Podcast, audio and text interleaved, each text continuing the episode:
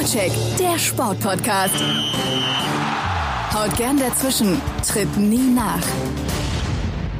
Habe die Ehre, hier ist der Vorcheck. Ich bin Christoph Fetzer. And now, ladies and gentlemen, make some noise for the hockey buddies. And please welcome from Berlin, wearing number 47, Tom Kanzak.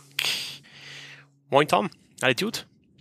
Ja, hui, äh, alles gut. Ähm, ich war immer noch beim, beim, beim Namen von dem U18-Spieler, über den wir nachher noch reden. Ähm, ja, hi, alles gut.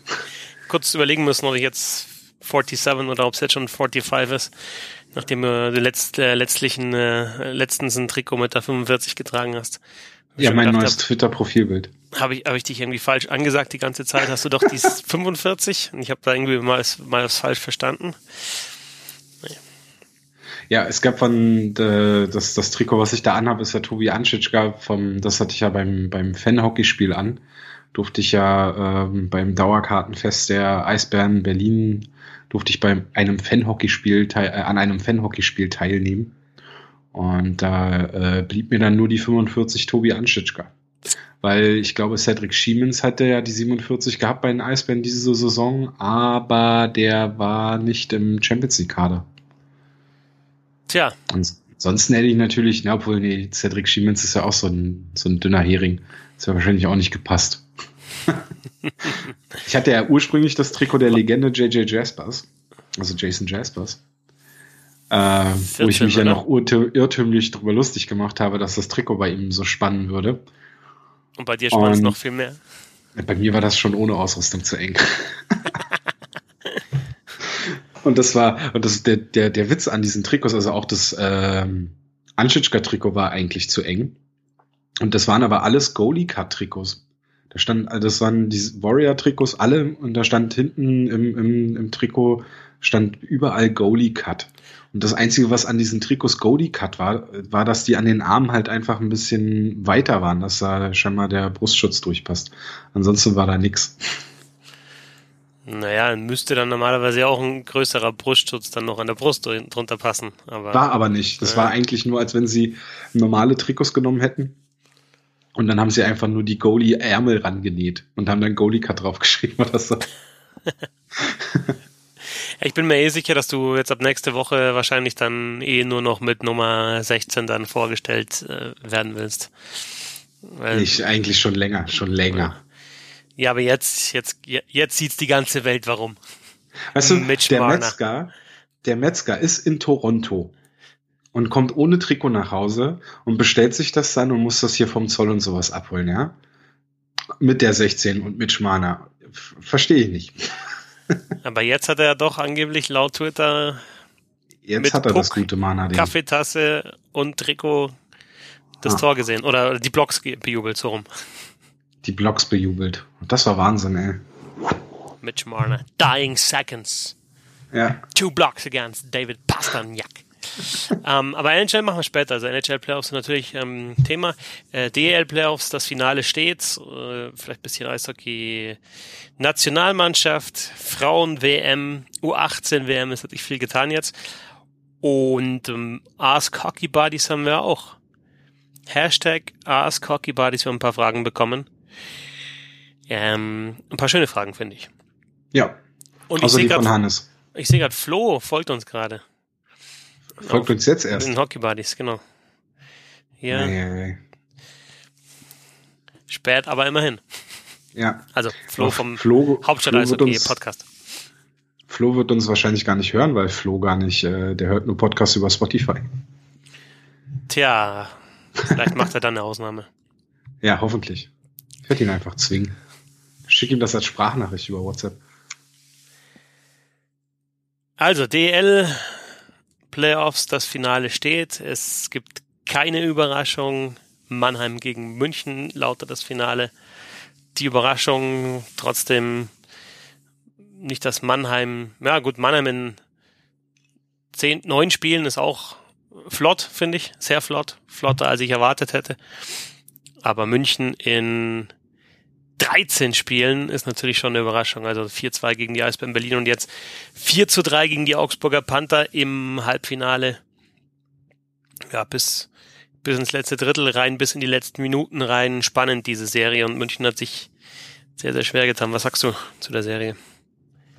Dass ich äh, relativ wenig leider davon sehen konnte, ähm, weil ich arbeiten musste. Aber das, äh, was ich gesehen habe, es waren meistens so Ausschnitte. Äh, da habe ich selten eine Augsburger Mannschaft gesehen, die komplett unterlegen war. Manchmal habe ich mir gewünscht, dass Augsburg sich noch ein bisschen mehr traut. Ich kann mich an eine Situation, das war, wir hatten ja gestern schon mal telefoniert, ganz kurz, bevor du ähm, zum siebten Spiel gefahren bist oder während du zum siebten Spiel gefahren bist. Ähm, da hatten wir ja schon drüber gesprochen, diese Szene im fünften Spiel, ähm, wo Mannheim ja äh, München knapp geführt hat, ich glaube 2-1 und Augsburg immer wieder diesen langen Stretch-Pass gespielt hat, die letzten zehn Minuten und, und irgendwie immer wieder den Puck verloren hat. Und da hätte ich mir gewünscht, oh, jetzt ein Element, ein anderes Element, vielleicht ein bisschen mehr Vertrauen, auch mal die Scheibe selber zu tragen oder, oder mit, mit Puckkontrolle zu kommen, um, um sich so vielleicht auch mal Münchner Drittel festzusetzen. Ähm, ja, wie gesagt, insgesamt fand ich jetzt Augsburg, also Augsburg war, na klar, also ich meine, die Serie ging über sieben Spiele, klar war Augsburg nicht komplett unterlegen. Ähm, überraschend fand ich, dass jetzt ähm, die beiden letzten Spiele quasi zwar 2 zu 0 ausgingen, jeweils für die eine Mannschaft, aber trotzdem ja eigentlich ja nur so eine 1 zu 0 Spiele waren. Beziehungsweise die ganze Serie halt so eng war. Ich bin mir jetzt gerade gestern, nee, gestern war kein Empty Netter dabei, ne? Beim siebten Spiel. Das waren beides zwei, beide ja. Tore waren aus dem Spiel heraus. Ja, genau. Das, ja. Ganz ja. das erste okay. war ein, war ein Rebound-Nachschuss und das zweite ja. war ins eigene Tor abgefälscht, aber guter scharfer Pass von Hager in die Mitte und dann Lamp mit dem eigenen Schlittschuh. Oder mit dem okay. Verteidiger, also, der Verteidiger mit dem Schlittschuh, ja. Weil das 1-0 hatte ich nämlich noch gesehen und dann hatte ich halt das, äh, da musste ich halt weiterarbeiten und äh, deswegen ähm, war ich mir jetzt nicht so sicher. Aber bis zum, dann sagen wir halt bis zum siebten Spiel war jedes, wie jedes Spiel ein reines 1 zu 0 Spiel, auch wenn dann vielleicht mal ein Empty Net Tor dabei war. Ja. Ähm, also immer enge Spiele und das ist eigentlich das größte, äh, da kann man halt als großes Kompliment an die Augsburger Mannschaft halt sagen, dass sie halt ähm, gegen einen Gegner, wo, wo vielleicht auch einige einen Sweep gesehen haben vor der Serie oder zumindest ein, oder eine kurze Serie für, für, für München, dass sie es da geschafft haben, halt die Serie so eng wie möglich oder lange eng zu halten. Ja, aber ich finde schon, dass Augsburg halt, also das war das Faszinierende für mich, dass Augsburg halt nie, dass München Augsburg nie geknackt hat. Dass Augsburg immer drin war in den Spielen und immer wieder auch so zweite, dritte, vierte Luft bekommen hat und dann doch nochmal in den Fortschritt gekommen ist. Klar, die haben viel mit den Stretch-Pässen gespielt, viel auf Konter gespielt, viel auf Umschalten, haben München da auch oft erwischt. Aber sie haben es dann doch auch öfter wieder mal geschafft, halt in den Vorcheck reinzukommen, auch mal nach Phasen, die München sehr dominant gespielt hat, wieder ins Spiel zu kommen und dann halt auch wieder sich Chancen rauszuspielen. Und natürlich war die Defensivarbeit richtig stark und Rohr war richtig stark und natürlich hatte München mehr Scheibenbesitz und hat mehr Druck gemacht und hatte mehr Chancen. Aber ja, der, der klare Sieg für München hat halt gefehlt. Ja, und ich weiß gar nicht, ähm, irgendwie, ich habe es ja gestern auch schon mal so halb ironisch getwittert, irgendwie muss man München ja dann jetzt zum Finalfavoriten erklären. Einfach weil man denkt, okay, Mannheim hat jetzt den einfacheren Weg, beziehungsweise die, den kürzeren Weg und, und auch das äh, souveränere Auftreten. Aber man wartet ja in diesen Playoffs immer noch auf das München der letzten Jahre, auf das, auf die Dynast, auf das Dynastie München ähm, was dann, was dann so zum Vorschein kommt, was, was dann einfach den Erwartungen gerecht wird. Ja, wo, wobei das ja im Viertelfinale hat es diese Spiele ja gegeben, die du die du kennst einfach aus den letzten Jahren, in denen München halt dann einfach auf eine auf eine unerwartete Niederlage vielleicht mal wieder ein klares Statement setzt. Aber gegen Augsburg. Das waren halt, vor allem die beiden Spiele nach der Woche Pause, ja. Genau, ja. Wo sie halt dann deutlich gewonnen haben. Ja. Und, und gegen Augsburg war das halt überhaupt nicht der Fall. Und ähm, tja, andererseits kann man, glaube ich, daraus jetzt aus der Serie gegen Augsburg gar nicht so viele Schlüsse ziehen für die Serie gegen Mannheim, weil die halt wieder ganz anders wird. Also es hört sich vielleicht jetzt blöd an, aber ich glaube, dass München sich gegen Mannheim leichter tut als gegen Augsburg jetzt so von der Spielweise von Mannheim her, weil da hat man dann vielleicht, also da hat man auch einen Gegner, der halt, der halt ähnlich agiert und auch, auch viel mit der Scheibe machen will, hat vielleicht einfach auch dann mehr, mehr Räume, mehr Platz und hat jetzt keinen Gegner, der sich halt hinten einigelt und äh, wo man dann halt irgendwie Schienbeinschoner, Schlittschuhe, Hosen und sonst was schießt, sondern wo man vielleicht dann auch mal freie Schüsse bekommt. Weil Mannheim wird ja nicht jetzt sagen, okay, das hat gut funktioniert, wie es Augsburg äh, gespielt hat, wir probieren das jetzt genauso gegen München, sondern die werden halt ihren Stil dann auch wieder spielen im Finale. Ach, ich traue Pavel Groß einiges zu. ja, aber meinst du, aber das wäre dann, dann auch wieder, also das, das würde ich dann auch nicht verstehen, wenn man halt dann ja, sich irgendwie sowas ja so komplett Abwegiges überlegt und halt vom eigenen Stil abweicht. Das wäre jetzt auch nicht wird jetzt Mannheim nicht gerecht werden und dieser guten Saison bis jetzt nicht gerecht werden, wenn man halt seinen eigenen Stil umstellt, wenn man jetzt gegen München spielt. Nein, das wäre, glaube ich, auch kompletter Quatsch. Also das würde jetzt nicht, nicht, nicht viel bringen. Ähm, den Stil, den sie über die gesamte Hauptrunde und jetzt die Playoff-Spiele gespielt haben, den haben sie sehr erfolgreich gespielt und ähm, ich denke auch nicht, dass Mannheim großartig, also klar werden die Scouting machen und werden sich auf gewisse Situationen einstellen, aber ich glaube, Mannheim kann da schon sehr selbstbewusst in die Serie gehen und sagen, München muss sich eigentlich eher nach uns richten, nach, also jetzt nach der, nach, gerade jetzt nach den, nach den Halbfinals und dann halt auch der, der Hauptrunde im Hinterkopf, ähm, ist Mannheim schon eher die Mannschaft, wo ich sage, die gibt hier den Ton an in der Serie. Ja, wird man sehen. Ich meine, ja. die, die direkten Duelle jetzt in der Hauptrunde waren ja alle, alle eng. Also da hat es zweimal Penalty schießen, je, je einmal für jede Mannschaft ähm, bei einem Sieg und dann hattest du ein 3-1 und 2-1 und das beim 3-1 war ein Empty Net Goal dabei. Das heißt, du hattest eigentlich halt bei jedem Spiel ein Tor, das entschieden hat. Oder halt ein Penalty, der entschieden hat. Und also ich, ich glaube, man kann gar nicht so viele, viele Schlüsse aus den bisherigen Playoffs jetzt für die Serie ziehen. Ich glaube jetzt auch nicht, dass München ein Problem mit der Kraft hat, weil im Endeffekt hat man ja selber ja eigentlich nicht nie hinterherlaufen müssen, sondern hat er eigentlich immer dominiert gegen Augsburg, jetzt vor allem in der Serie. Und hat meistens die Scheibe gehabt und Augsburg musste halt hinterherlaufen und, und, und kämpfen. Mhm. Klar sind es mehr Spiele und hat vielleicht ein bisschen mehr Kraft gekostet, aber das größere Problem ist, glaube ich, dass jetzt in den Playoffs halt auch noch Abelshauser und Kasten jetzt ausgefallen sind. Also, dass du da wirklich zwei wichtige Spieler hast auf, in beiden Mannschaftsteilen oder in zwei Mannschaftsteilen, die, die fehlen. Zusätzlich zu Jason Jeffrey. Also, wenn dann, wenn diese lange Serie gegen Augsburg halt was gekostet hat, dann eben mal jetzt in dem Fall den Einsatz von, von Kastner. Habelshauser hat sich ja schon gegen Berlin verletzt. Ähm, ich ich finde auch, äh, Mannheim jetzt, äh, äh, Powerplay wird ja immer wieder groß gelobt und äh, auch völlig zu Recht. Das ist ja auch großartig. Aber gegen München haben sie halt in vier Spielen in 13 Situationen kein Tor geschossen in Überzahl. Und haben selber ein Powerplay-Tor kassiert und München hat noch einen Shorthander gemacht. Das heißt, Special Teams Tordifferenz plus zwei für München. Und das finde ich sehr, sehr interessant, dieses Duell. Ja, schon, aber ich finde, das darfst du auch nicht zu hoch werten, weil das jetzt eine andere Situation ist. Und weil ich, weil, wenn es dann jetzt zu Special Teams kommt, dann äh, wird das, glaube ich, auch anders dann ausgespielt, beziehungsweise ähm, die Execution, mir fällt das deutsche Wort nicht ein. Ausführung, dann Umsetzung. Die, ja, ja, genau, die Umsetzung ist dann, ist, glaube ich, eine ganz andere. Und ähm, die Art und Weise, welche Wichtigkeit das dann auch bekommt. Ich also ich würde das nicht zu hoch werten, dass dann in den Hauptrundenspielen München einen Vorteil hatte. Ich bin gerade dabei, mir die Powerplays nochmal anzuschauen, jetzt von, von Mannheim gegen München in der Hauptrunde. Und ich finde es trotzdem sehr interessant, weil du natürlich in dem Münchner Powerplay so ein paar Faktoren haben, die, äh, Münchner Penalty Killing ein paar Faktoren hast, die die Mannheim hat schon ein bisschen wehtun können oder halt dieses Mannheimer Powerplay stören können. Erstens Bully äh, oder Stärke im Bully-Punkt.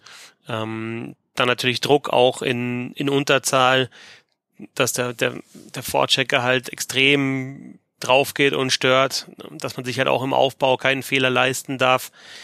dann eben auch die eigenen Konter von München, die halt ein Powerplay dann auch beschäftigen. Also normalerweise ist das halt als, als Mannschaft, die Powerplay spielt, so, dass die Mannschaft, die andere Mannschaft dann einfach die Scheibe rauschippt und dann läuft man halt schnell nochmal an. Aber äh, gegen München hast du halt dann einfach das Problem, dass München halt auch kontert und das beschäftigt dich halt auch dann als, als Powerplay-Unit.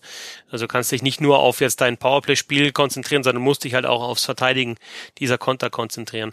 Und dazu noch halt dieser, dieser Druck der Münchner, der dazu führt, dass oder führen kann jetzt auch im Finale, dass Mannheim mit selten in die Aufstellung kommt. Weil wenn Mannheim vor allem mit dieser ersten Formation in der Aufstellung ist, mit äh, Coloric, Deschaden, mit Wolf und hinten Kertic und auf der linken Seite ähm, Eisenschmied als Nummer 1 Schussoption.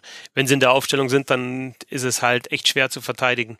Aber ich allein das fand ich schon interessant an den Powerplays, die ich gesehen habe jetzt von Mannheim gegen München, wie geschickt das die Münchner auch machen, ähm, dass sie zwar einerseits, wenn Kertic die Scheibe hat, hinten im Zentrum an der blauen Linie, ähm, nicht voll rübergehen zu Eisenschmied, um halt dann den Pass wegzunehmen, weil dann hat Kertic halt die Option, wieder durchs Zentrum zu spielen oder, oder wieder auf Coloric oder halt mit, mit den anderen dreien. Aber trotzdem, also sehr interessant finde ich die, die Schlägerarbeit von dem, von dem einen Stürmer, der eben auf Kertic draufgeht und halt auch den Pass dann in Richtung Eisenschmied irgendwie verteidigen muss, verhindern muss das, das, das, äh, in dem Powerplays, die ich bis jetzt gesehen habe, war das perfekt. Also da, da gibt's halt dann auch wenig Schüsse für Eisenschmied. Alles gut abgestimmt, dass halt ein Stürmer, der rauskommt praktisch, der, der nach vorne kommt und, und, und Kertic dann attackiert, wenn der hinten die Scheibe hat, ihn unter Druck setzt und trotzdem den Pass unter, äh, unterbindet. Und wenn dann der Pass trotzdem kommt, dann kommt der Verteidiger halt mit richtigem Timing raus. Das ist schon, ist schon sehr gut abgestimmt. Auch wenn das natürlich im Finale wieder komplett anders sein kann und jetzt am Donnerstagabend Eisenschmied äh, drei in Überzahl reinhaut, weil es halt Mannheim dreimal gut spielt. Kann schon sein. Es besteht halt auch die Gefahr darin, dass ähm, Mannheim genug gute Leute hat, den Puck zu bewegen, dass halt, wenn du so aggressiv den, den, die, die äh, Überzahl im, im Vorcheck schon verteidigst in der gegnerischen Zone, dass das halt relativ schnell überspielt wird und Mannheim dann halt äh, über den Rush gefährlich wird und gar nicht groß in die Aufstellung kommen muss. Ja. Also das ist halt dann die Kunst, das nicht zu überspielen. Ja.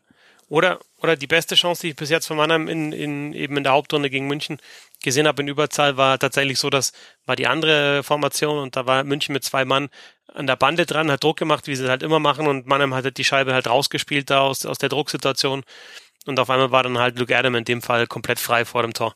Und, mhm. und Außenbirken hat halt pariert, aber natürlich hat Mannheim dann auch die Qualität, sich aus den Situationen dann zu befreien.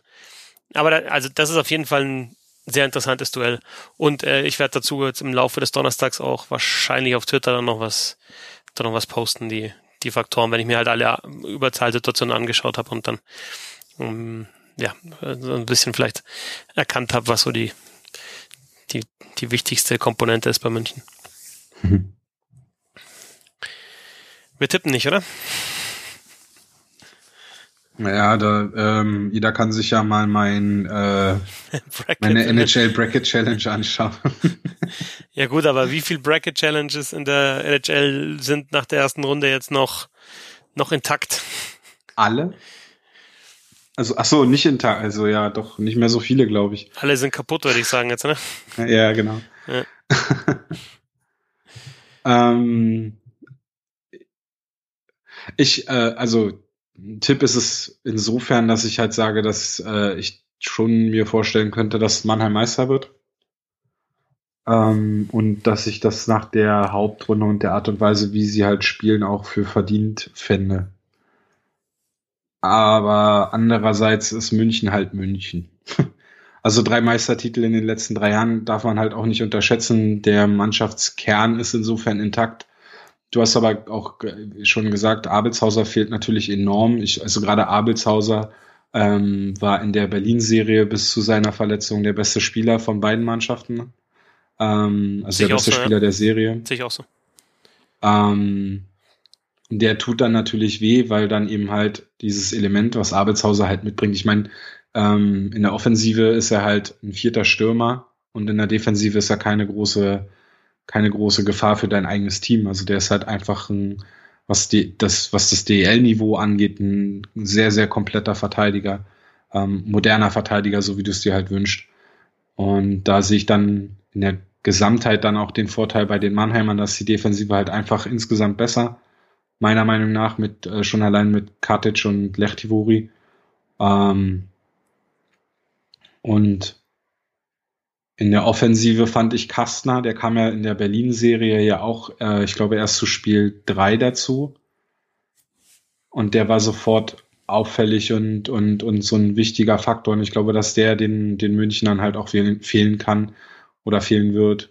Ähm, und dann hast du ja äh, auf, auf hockeybuddies.de in deinen Finishing Six ja auch die Abgänge der letzten Saison ähm, nochmal aufgezählt mit ähm, unter anderem Kahun und Matsumoto, wo man jetzt in den Playoffs halt besonders merkt, wie, wie die, die halt, also so eine, diese Playmaker, diese Torjäger, diese Gefahren für, für den Gegner halt einfach, dass das München so ein bisschen abgeht in den Playoffs bisher. Ja, ja. ganz genau. Also ich, ich finde halt auch der Unterschied zwischen München und Mannheim ist halt jetzt bei Mannheim, da, ist, da hast du halt einfach, wenn du hast natürlich mit, den, mit dem Überzahl diese große Qualität und du hast halt einfach auch Spieler, bei denen du weißt, die, die, die machen dir das Tor in der, in der entscheidenden Phase oder wenn es darauf ankommt. Und das fehlt mir bei München noch. Andererseits kannst du es auch wieder umdrehen und sagen, München hat da vielleicht dafür mehr Tiefe. Also da hast du halt immer, immer andere Spieler, die halt so hervorgestochen sind, jetzt auch in diesen Playoffs. Du hattest zuerst Justin Schack halt im Viertelfinale mit den vier Toren insgesamt, mm, zwei Game Winner. Du hattest dann in, in Spiel eins gegen ähm, gegen Augsburg macht macht Vokes zwei Spiele, äh, zwei Tore, Mitchell Doppelpack, Jocelyn Doppelpack, äh, jetzt hinten raus Christensen auf einmal da, macht sein Tor. Also du hast halt da du hast halt immer noch vier Reihen, die, die ein Tor machen können. Ja, weil er hat auch ein bisschen, also äh, Don Jackson hat ja auch im Laufe der Augsburger Serie ein bisschen umgestellt, hat Justin Schack jetzt in die vierte Reihe gezogen. Da spielt jetzt, hat zum Schluss im Schack, gut, jetzt in Spiel 7 gegen Augsburg was anders, weil Christensen dann eben den Kastner Platz übernommen hat in der, in der ähm, ja, zweiten, dritten Reihe, egal wie man es nennt. Dann, dann hast du jetzt Vokes, ähm, Christensen und Mauer gehabt, aber Christensen war davor in der vierten Reihe dann Eder, Schack, Christensen ist halt auch keine, also das ist eine offensiv stärkere vierte Reihe, als die Mannheim hat zum Beispiel. Ähm, das heißt, du hast da weiterhin natürlich die Scoring-Tiefe. Also kannst es auch so, so rum wieder drehen. Und du hast halt einfach den Dreifachmeister, ja, und du hast halt Spieler dabei, die haben eben alle drei Titel gewonnen und es ist ja nicht so, dass du, wenn du einen Titel gewonnen hast, dass du dann sagst, ich habe genug, sondern ich glaube, es ist tatsächlich genau andersrum. Wenn du einmal da warst, dann, dann willst du das Gefühl wieder haben. Und dann gibt's halt Spieler, die, die noch keinen Titel gewonnen haben, ja, die jetzt neu gekommen sind in, in der Saison. Ein Mitchell, ein Parks, ein Schuck. Ähm, die haben alle schon, haben alle schon vorher in der DL gespielt, aber sind noch nie Meister geworden. Das heißt, die, die wollen es halt auch mal schaffen. Also gerade so ein Mark Vokes, der halt schon ewig lang in der Liga ist, aber halt jetzt ja noch schon zweimal Finale verloren hat, er mit Wolfsburg gegen München. Ich kann also, sagen, Mark Vokes wäre ja die, die witzigste Geschichte oder eine interessante Geschichte. Ja, ausgerechnet gegen seinen alten Trainer aus Wolfsburger Zeiten dann in einem Finale gewinnt. Ja, genau. Mit München ausgerechnet. Gegen die er auch schon eben mit dem Trainer zweimal verloren hatte. Ja, genau. Ja, ja nee, insofern, also ich würde jetzt auch sagen, Mannheim leicht favorisiert. Ich meine, es ist immer noch Heimvorteil und sie machen insgesamt den besseren Eindruck, aber sie haben jetzt auch noch nicht gezeigt, wie, wie sie spielen, wenn sie richtig Gegenwehr bekommen. Ich traue München zu, dass sie, natürlich traue ich München zu, dass sie ihnen richtig Gegenwehr geben. Und ähm, ich hatte den Eindruck, halt, gerade bei, bei den Gegnern jetzt Nürnberg und Köln in, in den Playoffs, die haben überhaupt nicht gewusst, wie, wie gut sie eigentlich sind und wie viel drin sein könnte. Also die haben ja nicht, die haben ja ordentliche Serien gespielt, jeweils Nürnberg und Köln und trotzdem gehst du halt mit 1-4 und 0-4 raus, weil halt mhm. halt da keinen, also ganz anders als Augsburg jetzt zum Beispiel, auch anders als Berlin, aber vor allem anders als Augsburg, die halt einfach, hast du gemerkt, die glauben einfach dran, dass sie weiterkommen, dass sie München schlagen können. Die glauben an sich selbst und das hat mir bei Nürnberg und Köln halt voll gefehlt. Insofern war es für Mannheim dann halt auch insgesamt leichter, weil du hast schon gute Gegner gehabt, sag ich jetzt mal, aber du hast diese End endgültige Gegenwehr hast du nicht gekriegt. Ja.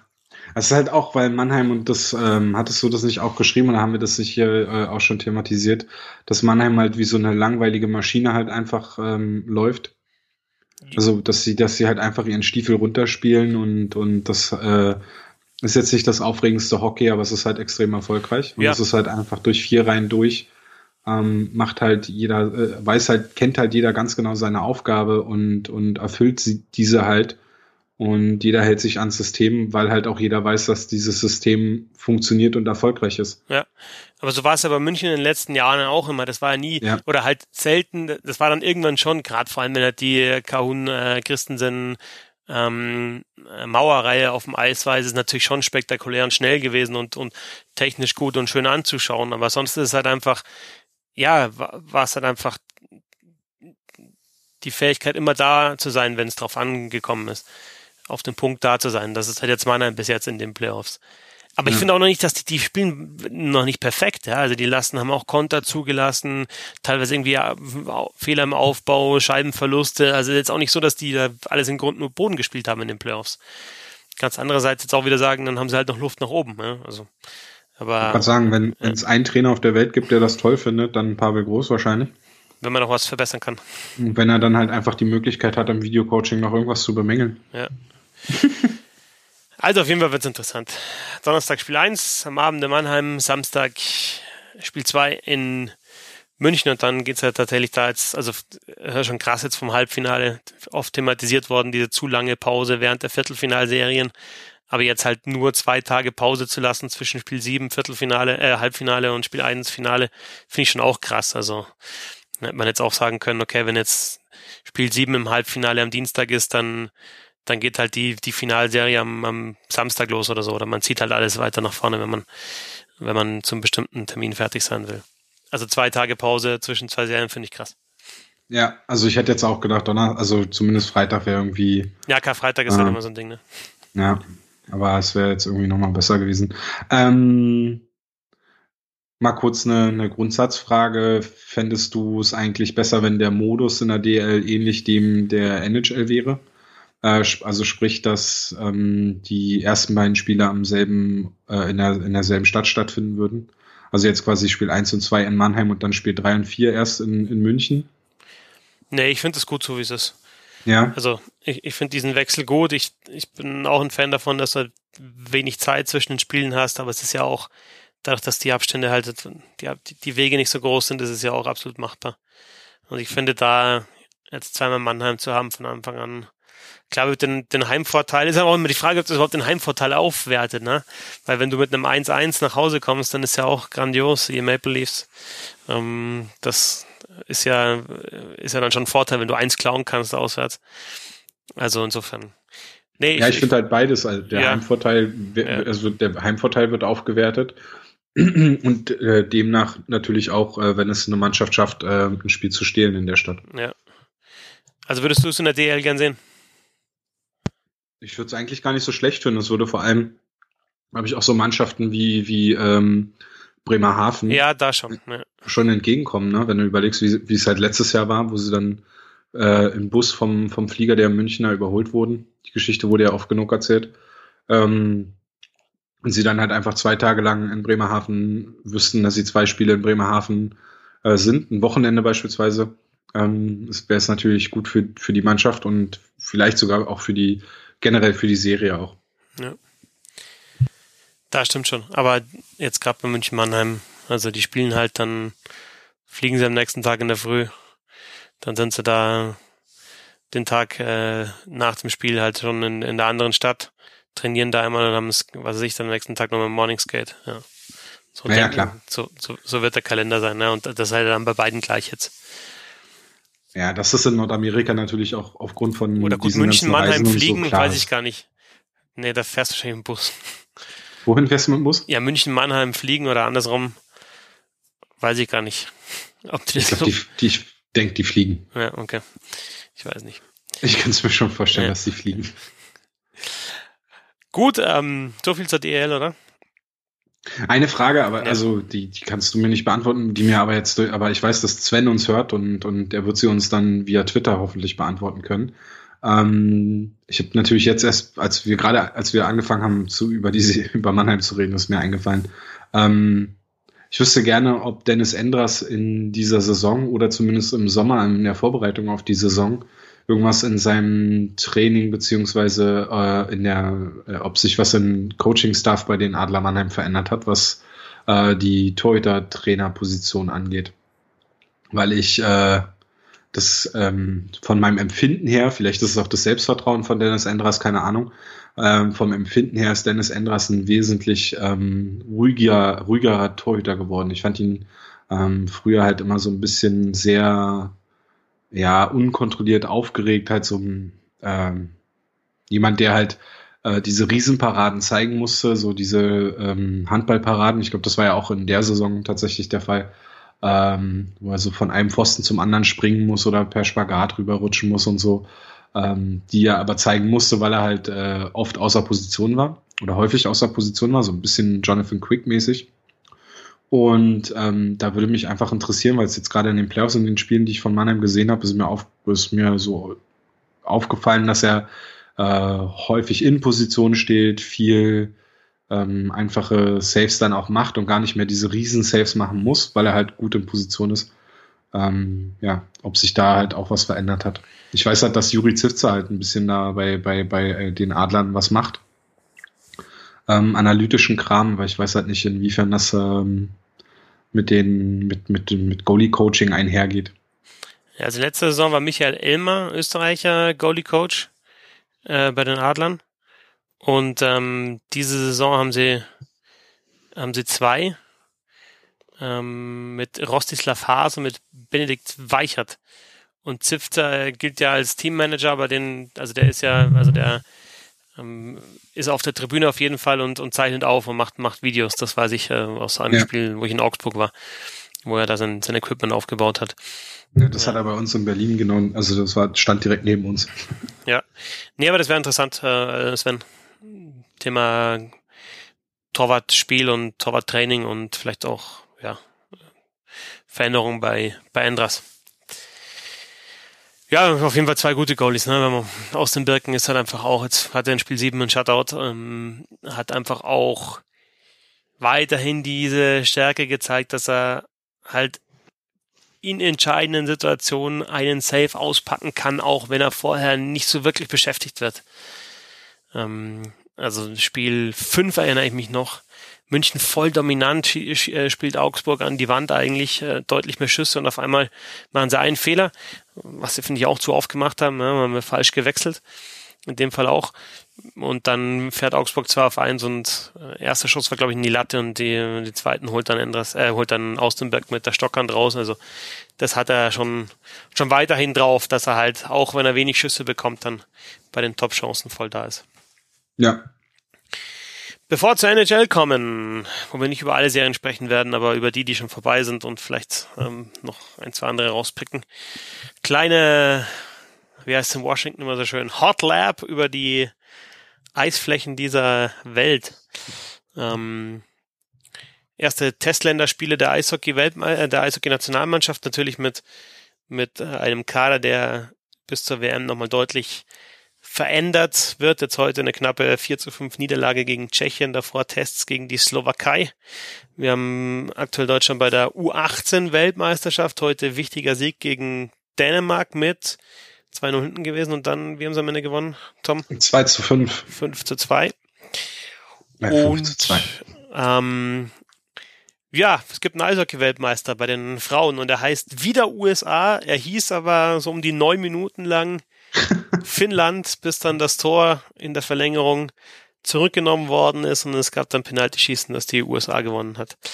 Ähm, das so die, die Dinge, die sich in der Eishockey-Welt getan haben. Dazu ein Wechsel von Jamie McQueen, jetzt äh, heute bekannt, gestern bekannt geworden, nach Schwenningen.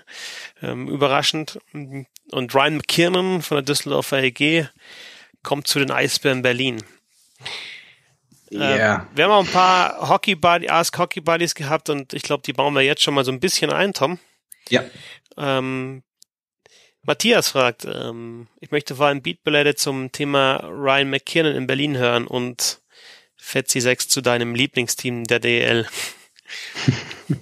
Hatten wir das nicht schon mal mit deinem Lieblingsteam ja. in der DL? Ich habe kein, also ich habe tatsächlich, ich habe keine ich habe keine Lieblingsmannschaft in der DL und ich habe auch keine Lieblingsmannschaft im Fußball. Und in der DL war ich mal sehr angetan davon, was in Wolfsburg passiert. Oh. Jetzt in, in der Saison Jetzt natürlich nicht mehr, auch weil sich da auf der Trainerposition auf einigen Spielerpositionen was getan hat. Ähm, in der Saison war ich schon sehr angetan von dem, was in Augsburg passiert ist. Da auch so Zusammenspielmannschaft, Trainer, Fans, wie diese Mannschaft gespielt hat, wie sie sich entwickelt hat, wie sie tatsächlich dann nach einem schlechten Start in der Hauptrunde die beste Platzierung aller Zeiten geschafft hat und dann tatsächlich die Chance gehabt hat, München rauszuwerfen im Halbfinale. Das hat mich jetzt in der Saison eigentlich wirklich beeindruckt. Am meisten. Aber schau, kurzzeitige Running Gag, den wir hier hatten ähm, mit Wolfsburg, war gar nicht so weit hergeholt. Nee, also ich fand ja, also ich, ich, ich fand, ich finde immer cool, wenn eine Mannschaft aus wenig Möglichkeiten viel macht, weil du ein klares Konzept siehst und das habe ich ja schon öfter mal gesagt hier und äh, habe ich auch äh, in Finishing Six habe ich es ja auch geblockt, dass, dass Mark Vokes mein, mein Lieblingsspieler in der Liga ist. Das war halt in Wolfsburg schon, ähm, weil ich einfach mag, wie er Eishockey spielt. Aber ja, da, da, das wirkt sich dann nicht unbedingt auf dem, auf dem Lieblingsteam aus. Außerdem bin ich ja sowieso neutral in jeder Hinsicht. Mhm. Nicht noch zufällig äh, Pressesprecher nebenher von irgendeinem Team? ähm, aber ja, ich kann das, kann das nachvollziehen. Also gut, bei mir ist natürlich klar, äh, zu welchem Team ich halte, aber äh, ich, ich kann dieses ähm, kleinere Team oder Team, wo, wo man eine klare Struktur erkennt, äh, wo man dann Sympathien für hegt, das kann ich schon nachvollziehen. Deswegen war, ist Bremerhaven immer so eine Mannschaft, wo ich so ähm, mit, einem, mit einem Auge hinschaue, wo ich denke, oh, die, die machen schon, die machen schon gute Sachen. Es ist jetzt nicht zufällig, dass die äh, in ihren ersten drei Jahren jeweils in den Playoffs spielen. Und immer, immer jedes Mal hoffe ich halt, dass es Bremerhaven gelingt, endlich den nächsten Schritt zu gehen und mal, mal ins Viertelfinale oder, oder, oder übers Viertelfinale hinauszukommen. Ja. ja und vielleicht dann nicht unbedingt äh, auf München zu treffen. Mit dem sehr großen Haken natürlich in Bremerhaven, dass, dass man einen Spieler mit, also einen gebürtigen Deutschen in der Mannschaft hat, der kaum Eiszeit bekommt. Aber das ist der Haken in der Liga und nicht, nicht in Bremerhaven. Eben. Bremerhaven mhm. nutzt halt das System, was es gibt, aus. Ja, genau. Ja. Ryan McKiernan nach Berlin. Ja, finde ich gut. Interessanter Transfer. Ähm, war tatsächlich so, dass ich mich mit äh, Flo, jetzt schon die zweite Erwähnung, also jetzt muss er wirklich hören, ähm, zur Saisonabschlussfeier der Eisbären auch über McKiernan unterhalten hatte, weil ja dann auch klar war, dass Mickey Dupont die Eisbären verlassen muss und äh, wir so ein bisschen im Gespräch spekuliert hatten, wer denn da als Nachfolger kommen könnte. Und da war halt auch schon bekannt, dass McKinnon die Düsseldorfer EG verlässt. Und da hatten wir beide ähm, gesagt, dass der eigentlich ja ganz gut zu den Eisbären passen würde, so von seiner Art und Weise zu spielen. Ähm, den Eisbären eh jetzt äh, auf der Position des rechtsschießenden Verteidigers äh, bis auf Kai Wissmann komplett die, die, die ähm, Tiefe fehlt. Und auch ähm, was so den Puck-Moving Defenseman, also Verteidiger, der die Scheibe auch nach vorne bewegen kann und ein bisschen was damit anfangen kann. Da haben sie sich ja nach der Saison gleich von dreien getrennt mit Kandari, Dupont und äh, Danny Richmond. Und insofern finde ich die Verpflichtung jetzt erstmal ganz gut. Ich habe auch heute schon mich kurz mit äh, Bernd ausgetauscht von Shorthanded News, ähm, um nochmal so ein paar Sachen zu erfahren zu Ryan McKiernan. Und ja, das werde ich jetzt die nächsten, nächsten Tage ein bisschen zusammenraffen alles und dann wird das bei Hockey, äh, bei den äh, bei hauptstadt-eishockey.com dazu auch ein, einen Artikel geben, was die Eisbären-Fans von Ryan McKiernan erwarten können. Haben wir noch eine Frage zu Jamie McQueen? Kann Jamie McQueen, wer hat die gestellt? Hannes. Kann ich habe gesagt, McQueen? die ignorieren. okay, ihr, ihr lest sie auf Twitter. Ich weiß es nicht. Wenn er bei der Deutschen Wohnen ist, wahrscheinlich nicht. Kann Jamie McQueen einfach so seine Wohnungen in Köln und Krefeld kündigen. Ähm, McQueen nach Schwenningen habe ich schon sehr überrascht, als ich das gestern gelesen habe. Ja, ich auch. Ja, und zumal ähm, ich hatte gehört, eigentlich recht zuverlässig, dass er halt äh, nach Köln wechselt, beziehungsweise dann irgendwann hieß es ja auch Krefeld und das ging ja dann auch durch die Presse. Ähm, selbst Ingolstadt wurde gemunkelt oder wurde, war, war zu lesen, dann dachte, dann kam halt so die Bestätigung, dass er nach Schwenningen wechselt und dann dachte ich so, ist ja bei, bei einigen Mannschaften, die so im erweiterten Kreis hinter München und Mannheim sind, ist er im Gespräch und dann geht, geht er nach Schwenningen. Auf der anderen Seite kann man halt auch schon sagen, macht halt sein, äh, also McQueen macht halt seinen Großteil der Punkte im Powerplay, ist da auch vor allem ein gefährlicher Spieler. Bei 5 gegen 5 ist er halt wirklich sehr stark von seinen Nebenleuten abhängig und, und braucht da schon Unterstützung, kann er wenig von sich aus selbst kreieren. Und das ist dann vielleicht das, was ihn nicht zu einem Top-Team bringt. Plus, dass Schwenningen ihm einen Zwei-Jahres-Vertrag gibt, wo, was ich auch denke, ähm, dass das eine gewisse, äh, ein gewisses ähm, Element in diesem, in seinem persönlichen, in seiner persönlichen Entscheidung war dass er vielleicht äh, bei anderen Mannschaften nur Einjahresverträge angeboten bekam. Mhm. Fragen zur Nationalmannschaft haben wir auch gekriegt. Ähm, da wird sich ja, wie ich gesagt habe, noch ein bisschen was tun, was den, den Kader anbelangt. Ähm, Alexander will wissen, welcher alte Hase muss ähm, für die junge Garde im DEB-Team weichen? Äh, wie werdet ihr euer wie würdet ihr euer Team für die WM zusammensetzen? Was ist die beste Mischung? Ich würde sagen, ähm, gerade so Kader können wir vielleicht, das haben wir letztes Jahr auch gemacht, mm, in einer extra Folge nochmal so ein bisschen aufstellen, beziehungsweise wenn er dann steht, ihn, ihn besprechen und äh, vielleicht sagen, wen wir gern, gesehen hätten oder ähm, äh, wer unserer Meinung nach äh, zu Hause hätte bleiben können. Ähm, und die Frage, Tom, welcher alte Hase muss für die junge Garde im DEP-Team weichen? Ähm, ich bin mir noch nicht ganz sicher, ob da die, dieser Cut jetzt auch wirklich kommt. Also ich meine, er ist natürlich jetzt eh schon, es sind ja schon alte Hasen gewichen, die ja ihre Karrieren äh, beendet haben. Ähm, nach den Olympischen Spielen ja schon ähm, Reimer Gottsch. Und ähm, ja, im Endeffekt ist halt jetzt die Frage, wie, wie geht dieser Umbruch weiter? Was glaubst du? Ich glaube, dass es äh, für Toni Söderholm nichts Schlechteres geben kann als ein Finale München-Mannheim. ähm, weil mit Sicherheit die halbe Nationalmannschaft jetzt noch im, im DL-Finale steht. Ein Großteil der Nationalmannschaft auf jeden Fall. Also ich denke, da sind schon viele Spieler dabei, mit denen er plant, langfristig. Und insofern, ähm, jetzt gerade in der Vorbereitung ist es natürlich schlecht für ihn ist, weil er halt nicht die Mannschaft so zusammenstellen kann. Aber Andererseits ist es halt ein Vorteil, er kann halt viele Spieler oder einige Spieler, die vielleicht dann für die WM noch keine Rolle spielen, aber ähm, die, die halt jünger sind und, und in Zukunft sicherlich ein Faktor werden können, kann er jetzt schon mal sehen und kann, kann sie ausprobieren, kann sie kennenlernen, kann den Spielern vielleicht auch schon so sein System vermitteln, seine Idee vermitteln und insofern ist es dann vielleicht doch auch ein kleiner Vorteil, aber für die, für die kommende WM ist es natürlich ein Nachteil, dass jetzt äh, noch, noch einige Spieler, äh, dass er noch auf einige Spieler warten muss. Ich muss gestehen, dass ich jetzt von den Testspielen noch nicht viel gesehen habe und insofern nicht wirklich, nee, eigentlich habe ich gar nichts gesehen, muss ich ehrlich sein. Das Ende vom, vom ersten Testspiel habe ich gesehen, aber das war jetzt nicht wirklich aussagefähig. Und ähm, ja, insofern kann ich jetzt zum, zur Spielweise und zur Art und Weise, wie Toni Söderholm da agiert, äh, bislang noch nichts sagen. Ehrhoff und Hördler haben ja auch aufgehört. Der Ehrhoff natürlich sowieso komplett, also nicht nur die Nationalmannschaftskarriere. Ja. Frank, Frank Hördler hat seine, also wenn ich mir jetzt ein, das Roster von den Olympischen Spielen nochmal anschaue, ähm, hat Hördler ja auch seine Karriere in der Nationalmannschaft beendet. Aber wenn du jetzt schon mal, wenn ich jetzt schon mal schaue in den ähm, Olympische Spiele, also ich habe jetzt Austin Birken Enders waren im Tor und Pielmeier, mhm. also München Mannheim, hast du Akta in der Verteidigung, Boll in der Verteidigung, Erhoff, Hördler kann man praktisch dann jetzt auch rausnehmen. Äh, haben wir Björn Krupp, Jonas Müller, Moritz Müller und dann Janik Seidenberg, also wieder einer von München. Elis jetzt auch München.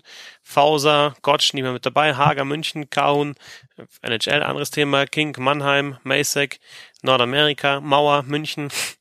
Nöbels ist ja schon dabei, Föderl ist ja schon dabei. Plachter, Mannheim, Reimann nicht mehr mit dabei, Schütz, Wolf, Mannheim. Also ist ja tatsächlich ähm, ähm, München, Mannheim, Karriereende und ein paar. So, so war der, der Olympiakader. Ne? Jetzt hast du halt dann, also ich finde schon cool auch mal einfach so Spieler zu sehen wie wie ein Stefan Daschner, der ist jetzt auch kein Young Gun mehr, aber hat eine gute Saison in Straubing gespielt, wird dafür belohnt. Ziegler auch, ähm, Straubing auch eine Belohnung bekommen dafür. Ähm, die, die Spieler, die auch schon, äh, Michaelis ist ja auch nicht zum ersten Mal mit dabei, äh, gefällt mir ganz gut. Wir haben jetzt einen Bergmann jetzt von den Jungen. Ich kann mir sehr gut vorstellen, dass der auch bis zur Weltmeisterschaft, bei der Weltmeisterschaft dabei sein wird. Auch ein Stefan Leubel zum Beispiel.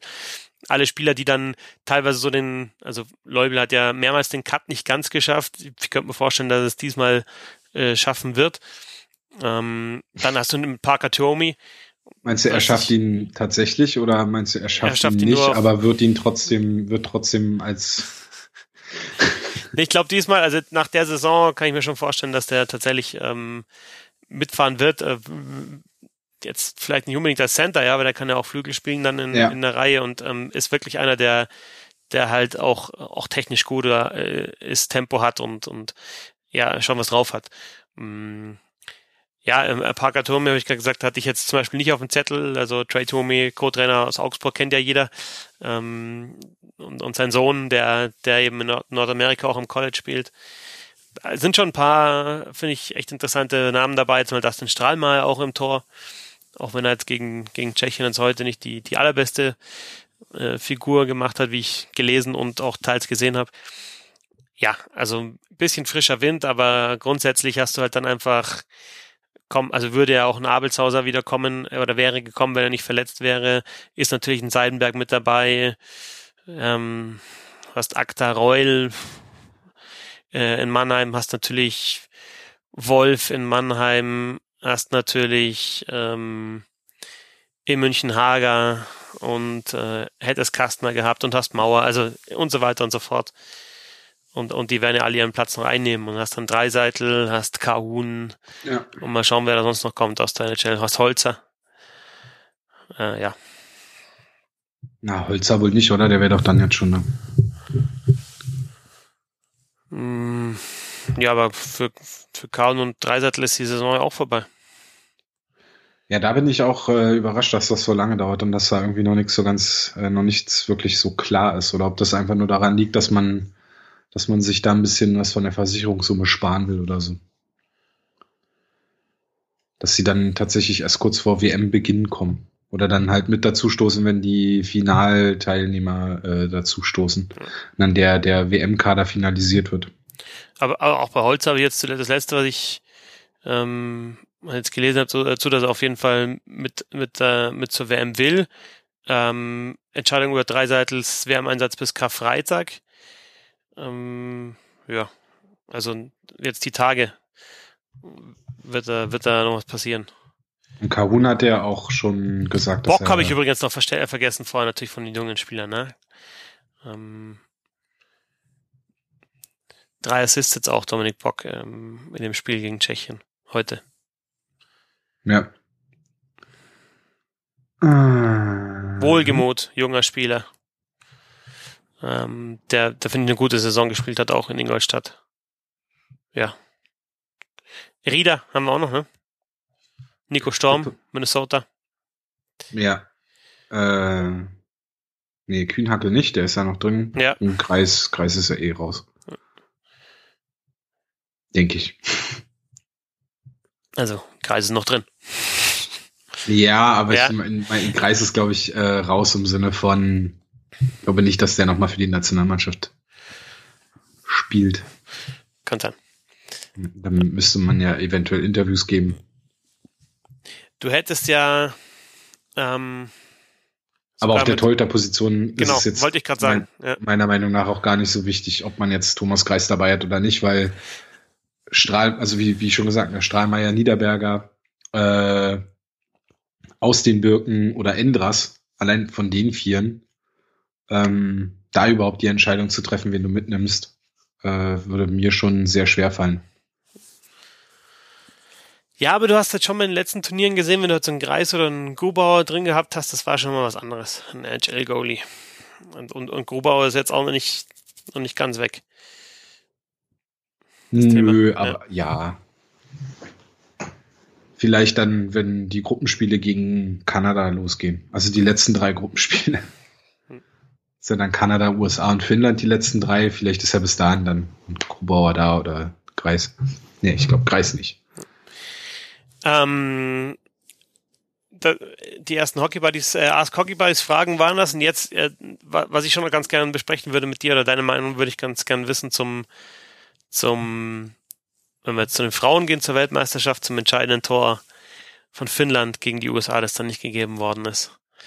Eine lange Diskussion, Finnland hat schon gejubelt vor heimischem Publikum, natürlich Weltmeister im Eishockey, ähm, USA geschlagen, Finnland äh, schon die letzten Jahre immer die Nummer drei hinter Kanada, USA oder USA, Kanada und äh, machen sie das Tor.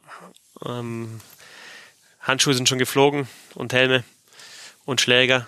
Und dann wird das nach ja, so knapp zehn Minuten wieder zurückgenommen. Für mich war das ein korrektes Tor. Äh, ja, für mich an sich dann auch. Aber im ersten, ersten Moment muss man natürlich sagen, das äh, Szenario, was, was viele Hockeyfans und Beobachter ähm, immer wieder so als das, das äh, schlimmste Szenario bezeichnen, äh, beschreiben, dass äh, wenn, wenn sie über den Negativaspekt einer dieser, dieser, dieser Video-Reviews ähm, sprechen, dass es halt dann quasi ein entscheidendes Tor zurücknimmt. Du hast schon gefeiert und sonst was. Oder du hast schon eine Mannschaft, die sich schon gefeiert hat und Schläger, Helme, ähm, Handschuhe liegen schon überall auf dem Eis verteilt und dann musst du, gehst du zum Video und sagst, naja, das Tor zählt nicht, wir spielen weiter. Ähm, trifft natürlich jetzt in dem Fall zu, also das kommt dann halt hier alles zusammen. Und äh, ansonsten zu dem Tor selber kann ich nur sagen, dass ähm, Rule 185, also die Regel 185, und zwar Absatz 3, Regel 183 Absatz 1, 2 und Regel 184 Absatz 3, Regel 185 Absatz 3 und Regel 186 Absatz 5 hier zum Tragen kommen.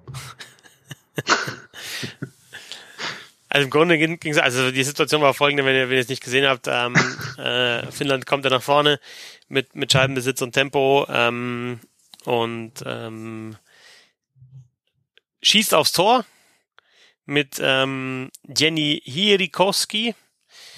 Ähm, die fährt dann weiter, angelt nochmal nach der Scheibe. Ähm, US-amerikanische Torfrau Rixby kommt raus. Es gibt einen Zusammenprall, die Scheibe springt zu Peter Nieminen, die macht das Tor. Und im Endeffekt wurde dann entschieden, ähm, dass der Kontakt von Hierikowski mit, mit Rixby mit der Torfrau von äh, den USA nicht korrekt war. Und deswegen wurde das Tor zurückgenommen. Äh, Le Affont hat auch ähm, was retweetet, eine längere Einschätzung von einem Referee, der gemeint hat, das war die korrekte Entscheidung, das Tor zurückzunehmen. Aber die Frage ist natürlich im Endeffekt, also die Torfrau kommt raus, geht zur Scheibe und da gibt's halt den Kontakt und die Frage ist, ist das in Ordnung oder ist es nicht in Ordnung, ist es Incidental Contact oder nicht? Und ich bin halt, also so wie ich die Regel bis jetzt ausgelegt gesehen habe, in verschiedensten Ligen ist das da für mich ein Kampf um die Scheibe und die Torhüterin kommt halt auch raus und dann gibt's halt den Zusammenprall. Aber da jetzt zu sagen, da hätte die, die Finnin, da hätte Hirikowski abbremsen müssen und diesen Kontakt verhindern, ist halt für mich nicht ähm, im Sinne des Spiels. Ja, also ich meine, es, die, die, also ein Tor zu attackieren geht nicht im, im Torraum, ja klar, und wenn er, wenn der Tor rausfährt fährt und dann äh, checken oder sonst was geht auch nicht. Ähm, oder, oder auch äh, behindern geht nicht, aber in dem Fall war es ja der Rebound und da hat es dann halt, ist ja auch die, die Torhüterin rausgegangen aus dem Torraum, hatte zwar noch Kontakt mit einem, mit einem Schlittschuh mit, mit dem Torraum, aber trotzdem ist er rausgegangen, der Scheibe hinterhergegangen und da gab es halt den Zusammenprall. Ähm, deswegen ist es für mich so eine Entscheidung, die ich die ich nicht nachvollziehen kann. Ja, also der äh, Thread, den du angesprochen hast, den hat ähm, ein Twitter-User unter dem Namen, äh, oder der heißt Ref for Life, at Ref for Life, ähm, Dan H, also sein Nachnamen, also Den H. Und ähm, der ist Level 5 äh, Hockey-Schiedsrichter in Kanada und scheinbar auch, also zumindest laut Twitter-Bio, äh, Frauenschiedsrichter oder Schiedsrichter beim Damenhockey. Und äh, aus dem aus diesem Thread waren jetzt auch gerade die ganzen Regeln, die ich äh, aufgeführt hatte, eben als äh, als wir zu dem Thema gekommen sind. Ähm, Und sich sehe ich das ganz ähnlich wie du. Ich bin mir halt so, was, was halt äh, im Nachhinein habe ich halt so ein bisschen auch, ich habe auch äh, so ein bisschen äh, auf Reddit dann geschaut und andere Twitter-Sachen mir dann so angeschaut und äh, ich sehe jetzt selber im Live-Bild natürlich nicht gesehen. Ähm, ich finde es halt interessant, dass im Nachhinein die äh, Torhüterin eine Strafe bekommen hat für beiden Stellen. Ähm, Aber das wurde auch, auf, wurde auch aufgelöst. Das wurde, ja, ja, da wollte ich jetzt gerade ja, drauf ja, zu ja. hinkommen. Die, die IHF hat ja dann gesagt, dass das äh, der, der Videoschiedsrichter ähm, hat quasi auf Torhüterbehinderung entschieden und die Entscheidung auf dem Eis der, der, der On-Ice-Officials war halt äh, Beinstellen der Torhüterin und diese On-Ice-Entscheidung kann der Videoschiedsrichter äh, nicht zurücknehmen beziehungsweise darüber, also die, die kann er vom Video aus her halt nicht äh, beeinflussen. Insofern war es halt korrekt, das Tor zurückzunehmen, aber die angezeigte Strafe darf dadurch dann halt natürlich nicht verfallen. Ähm, ansonsten, ich finde es halt, es ist halt schwierig zu beurteilen. Zum einen wird die Finnen auch reingeschoben, beziehungsweise reingeschubst. Also sie hat auch nicht, meiner Meinung nach, nicht unbedingt den, die Möglichkeit, dann da den Kontakt zu vermeiden. Andererseits kann man jetzt argumentieren, ja gut, die Torhüterin kommt aber früh genug raus und sie hätte schon eine Möglichkeit gehabt, irgendwie zumindest den Kontakt zu minimieren. Ähm, andererseits halt, wie du sagst, ein Incidental Contact. Äh, die, die Torhüterin kommt halt so weit aus ihrem, aus dem Torraum, Torraum raus, dass man auch das andere Argument äh, nehmen kann und sagen kann, sie bringt sich halt selber auch in die Position, in diese Situation, ähm, dass es halt so, dass dieser Kontakt unvermeidbar wird. Also es ist so eine, ja, eine schwierige Entscheidung. Im Endeffekt verlasse ich mich dann auf diesen äh, Ref for Life, wenn der, der sein Leben lang Schiedsrichter zu sein scheint und, und sein möchte, ähm, der anhand von mehreren Regeln, die hier wohl äh, Anwendung finden, sagt, dass das die korrekte Entscheidung war. Hm. Gut, Auf jeden Fall eine, eine, extrem schwierige Entscheidung und ich finde es extrem schade halt, dass ähm, ich habe auch gelesen, irgendwie 2,9 Millionen äh, Zuschauer hatte das Spiel in Finnland. Also fast die Hälfte der Bevölkerung hat wohl dieses Spiel geschaut. Ähm, und ich finde es halt extrem schade, dass dieses Spiel, und da kann man halt dann, müsste man halt auch irgendwie nochmal drüber reden, ey, du kannst kein Spiel um Gold in einem Shootout enden lassen. Es geht einfach. Du kannst halt einfach nicht so eine, ein Finalspiel. Überleg mal, München-Mannheim Spiel 7, äh, in, in der Overtime fällt kein Tor und dann wird halt eine Skills Competition entscheidet dann über den Meister. Das, äh, ich finde es finde es komplett falsch. Dann muss es halt eine andere Möglichkeit geben, dass da irgendwie ein Tor fällt, aber über ein Shootout. Was würdest du machen? Würdest du weiter reduzieren? Hatten wir nicht letzte Woche drüber gesprochen? Hatten wir. Über ja. die längeren Verle äh, die, die, diese, diese äh, Double oder Triple Overtimes. Hatten wir ja auch in der Sendung, ja. Ähm, wo ich dann gesagt habe, ja, dann reduziere. Also es ist ja eh schon, dass bei den Turnieren dann teilweise 4 gegen 4 gespielt wird in der Verlängerung, ist ja auch so eine Geschichte, dass halt dann auch bei Weltmeisterschaften auf einmal im Halbfinale 10 Minuten oder im Finale 20 Minuten 4 gegen 4 Verlängerungen gibt. Ja. Ist halt dann auch, also dann, wenn du halt den Schritt schon gehst, dann kannst du auch sagen, okay, dann machen wir halt 5 bis 10 Minuten 4 gegen 4 und dann gehen wir runter auf 3 gegen 3.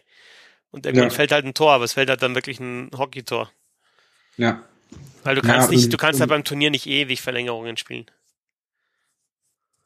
Ja, bei einem Finalspiel hätte ich nichts dagegen. Okay. Ja. Also wenn es das letzte Spiel des Turniers ist und dann noch das letzte Spiel jetzt, ähm, jetzt gerade wenn wir Richtung ähm, Herren-WM schauen, dann das letzte Saisonspiel für diejenigen, die da teilnehmen, ähm, fände ich es nicht falsch, wenn man dann auch sagt, man spielt halt Continuous Over, also Sun Death bis, bis irgendwer trifft. Aber von mir aus kann man das auch, man spielt da 20 Minuten 5 gegen 5 und dann spielt man 10 Minuten 4 gegen 4 und dann nochmal 10 Minuten 3 gegen 3. Ja, genau so. So in die Richtung so. Irgendwie sowas, das da halt ähm, ja. NHL. Aber, äh, NHL. Entschuldigung. Ja. Ich denke halt generell äh, in so einer Overtime, auch wenn man, wenn man dann vielleicht auf 4 gegen 4 runtergeht, irgendwann ähm, wird, das, wird das Spiel schon durch einen, durch eine, durch einen Hockeyplay entschieden zwar kein 5 gegen 5 Hockeyplay da mehr, aber es ist zumindest noch ein Hockeyplay. Ja, gut. Ich meine, Finnland hätte ja auch die Möglichkeit gehabt, im Powerplay das Tor zu machen. Darf man jetzt halt auch nicht unterschlagen. Ja, zweimal sogar, ne? Insgesamt mhm. zweimal Powerplay gespielt in der Verlängerung. Jo. NHL. Yippie. Alle Serien besprechen wir jetzt nicht, aber es ist natürlich schon sehr auffällig, dass, dass zwei Serien schon vorbei sind nach vier Spielen und die eine mit dem President's Trophy Gewinner Tampa Bay, der raus ist, in vier Spielen Sweep gegen die Columbus Blue Jackets, die vorher noch nie eine Serie in ihrer NHL-Geschichte gewonnen haben und jetzt eben die die dominierende Mannschaft der Regular Season und den Stanley Cup Favoriten schlechthin gesweept haben. Das andere ist auch überraschend. New York Islanders, die du ja in unserer kurzen Vorschau schon ähm, auf dem Zettel hattest, glaube ich. Jein. Ähm, also du hattest ja auf dem Zettel, aber ich glaube, du hast trotzdem gesagt, Pittsburgh kommt weiter. Aber jetzt ähm, ja. Islanders gegen Penguins ebenfalls 4 zu 0. Die anderen Serien stehen Jets gegen, äh, bleiben wir im Osten, äh, mit Bruins gegen Maple Leafs 1 zu 2. Die Maple Leafs führen da. Capitals gegen Hurricanes 2 zu 1 für den Titelverteidiger Washington Capitals. Im Westen Predators gegen Stars 2-1, Jets gegen Blues 2 zu 2, Flames gegen Avalanche 2 zu 1 und äh, also ähm, Avalanche führen mit 2 zu 1 ähm, gegen die äh, Flames und die Golden Knights führen gegen die San Jose Sharks mit 3 zu 1. Lass uns mal über die beiden Serien sprechen, die schon vorbei sind, Tom, und dann noch so eins, zwei vielleicht kurz anreißen von denen, die noch laufen. Mhm. Lightning gegen Blue Jackets, erklären wir das. ähm, die einfachste Erklärung wäre jetzt zu sagen, die Blue Jackets spielen schon seit der Trade Deadline Playoff Hockey. Und die Lightning hatten ja einen relativ einfachen Weg durch die Regular Season. Aber das ist es halt nicht ganz. Ähm, eine Sache, die man auf jeden Fall zu der Serie sagen muss, ist, dass, äh, beziehungsweise zur Saison der Lightning sagen muss, sie hat nie so dieses, sie hat nie eine Phase dabei, wo sie, wo sie sich mit Schwierigkeiten auseinandersetzen mussten. Ähm, wo sie mal Probleme hatten. Sie haben zum ersten Mal in, in der Saison 18, 19 drei Spiele in Folge verloren. Beziehungsweise jetzt halt vier Spiele in Folge. Ansonsten haben sie immer zwei, wenn, wenn sie immer zwei Spiele verloren haben, das dritte Spiel war immer ein Sieg für die Lightning. Ähm, sie haben halt auch über die komplette Saison hinweg haben sie Performance, äh, haben sie Leistungen von ihren Starspielern bekommen, von Stamkos, von Kucherov, von äh, Point, von Hetman an der blauen Linie, von Wasilewski. Das alles war äh, gegen die Blue Jackets weg. Ähm, die Blue Jackets waren mit Beginn des zweiten Drittels in Spiel 1 das bessere Team dieser Serie. Äh, und zwar komplett. Also die haben die Lightning halt wirklich outplayed, sagt man auf Englisch. Äh, also sie waren wirklich über, über die kompletten restlichen Drittel die, die, die bessere Mannschaft. Äh, phasenweise war Tampa natürlich drin oder hatte halt dann Möglichkeiten, aber eigentlich äh, waren die Blue Jackets tatsächlich da. Ähm, Fragezeichen gab es ja zum Beispiel bei den Blue Jackets zu Bobrovsky. Ähm, der im Spiel 1 im ersten Drittel wirklich auch nicht gut aussah und, und so zwei, drei äh, Tore kassierte oder die, die Tore, die er da kassiert hat, waren halt auch einfach, äh, da hat man dann schon gedacht, okay, das ist Sergei Bobrowski, Playoff Sergei Bobrowski, der bis dato auch keine guten Playoff-Statistiken hatte. Und äh, ja, dann hat Tortorella sich aber entschieden, ihn in dem Spiel im Tor zu lassen und äh, der Rest ist Geschichte. Die Blue Jackets kommen zurück und gewinnen das Spiel nach 0-3 Rückstand. Und äh, Bobrowski ist an sich der beste Spieler. Naja, schwierig. Also zumindest der bessere Torwart in der Serie, was, was, was man vorher halt nicht hätte erwarten können. Und ähm, ja, die ganzen Big Guys der Blue Jackets waren halt da. Ähm, ich fand Seth Jones der beste Spieler der Serie. Ähm, enorm starker, also der auf jeden Fall der beste Verteidiger in der Serie, enorm stark im Aufbau, einige wichtige Tore geschossen, immer präsent, immer an, immer da, immer, du siehst ihn immer. Es ist halt nicht so ein, der ist halt nicht so ein aufregender Verteidiger, sage ich mal, wie äh, Erik Karlsson, aber es ist halt einfach ein saustarker Verteidiger. Ähm, Panarin hat wichtige Tore geschossen, war auffällig. Ähm, Duchesne war da und, und hat wichtige Sachen, äh, wichtige Tore geschossen. Ähm, das hat halt alles einfach funktioniert und das ähm, John Tortorella, der Head Coach der Blue Jackets, hat äh, John Cooper out, äh, ausgecoacht. Ganz einfach. Ähm, die Blue Jackets haben scheinbar The Point abonniert auf Twitter. und haben das Video gesehen, was es äh, zwei Tage oder einen Tag vor Playoff-Start gab, ähm, wie man, wie man den, wie man den Aufbau der Lightning stören kann, beziehungsweise wo es, also da, das ging's, da ging es darum, wie kann man das, das Spiel, wie, wie kann man diese Lightning überhaupt schlagen? Da war es halt, ein Element war halt den Aufbau der Lightning so zu unterbinden, dass man halt äh, einen frühen Puckgewinn ähm, kreiert, noch im Drittel der Lightning und dann hätte man oder hat man relativ viel Platz zwischen äh, Stürmern und Verteidigern und kommt eigentlich relativ schnell zu Scoring Chances und das haben die Blue Jackets tatsächlich ähm, gemacht und zwar sehr erfolgreich und von den Lightning, und das ist eine Sache, die man John Cooper wahrscheinlich auch ankreiden kann und muss, äh, gab es überhaupt keine Adjustments, überhaupt keine Umstellungen. Also die Lightning haben weiterhin immer wieder versucht, ihren Spielstil zu spielen. Und äh, das ist vielleicht dann halt auch einfach das Resultat daraus, ähm, was ich ganz am Anfang von diesem Monolog gesagt habe, dass ähm, Tampa in dieser gesamten Saison bis zu dieser Serie überhaupt keine Probleme vor sich hatte, sondern das, was sie gespielt haben, äh, konnten sie halt immer wieder, ähm, äh, konnten sie halt durchbringen und sie mussten nie, äh, ja, sie mussten sich nie auf, auf so Schwierigkeiten einstellen. Und dann die Verletzung von Hetman hat halt natürlich dann auch nicht geholfen. Der sah schon in Spiel 1 nicht unbedingt fit aus und äh, hat ja dann jetzt auch Spiel 3 und 4 verpassen, äh, verpasst. Äh, Strahlmann hat gefehlt und natürlich auch die Sperre von Kutscherow in Spiel 3 war jetzt dann halt auch ähm, nicht hilfreich. Saudumme, saudumme Aktion beim verlorenen Spiel. Ja. Ähm, Check, Bandencheck. Ähm, also da hast du dann auch gemerkt, dass sie ja, dass sie, dass sie sich selber nicht im Griff haben, beziehungsweise halt völlig überfordert mit der Situation waren. Und also ich glaube, dieses, also 100, du hast jetzt ein paar Ansätze gehabt, hundertprozentig erklären kannst du sowas wahrscheinlich nicht, ja, wenn sowas passiert. Ähm, aber der Punkt ist halt auch, ich finde es immer wieder faszinierend, was so eine Playoffs-Serie für einen Lauf nehmen kann. Ja, also im ersten Drittel von Spiel 1, Tampa komplett dominant führt 3-0.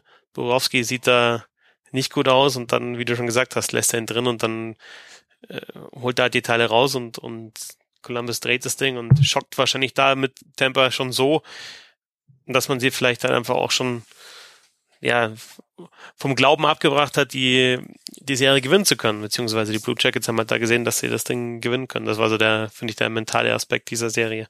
Äh, wir haben auch Fragen bekommen unter einen äh, Hashtag Ask, Ask Hockey war nicht sogar, sehr vorbildlich von Florian.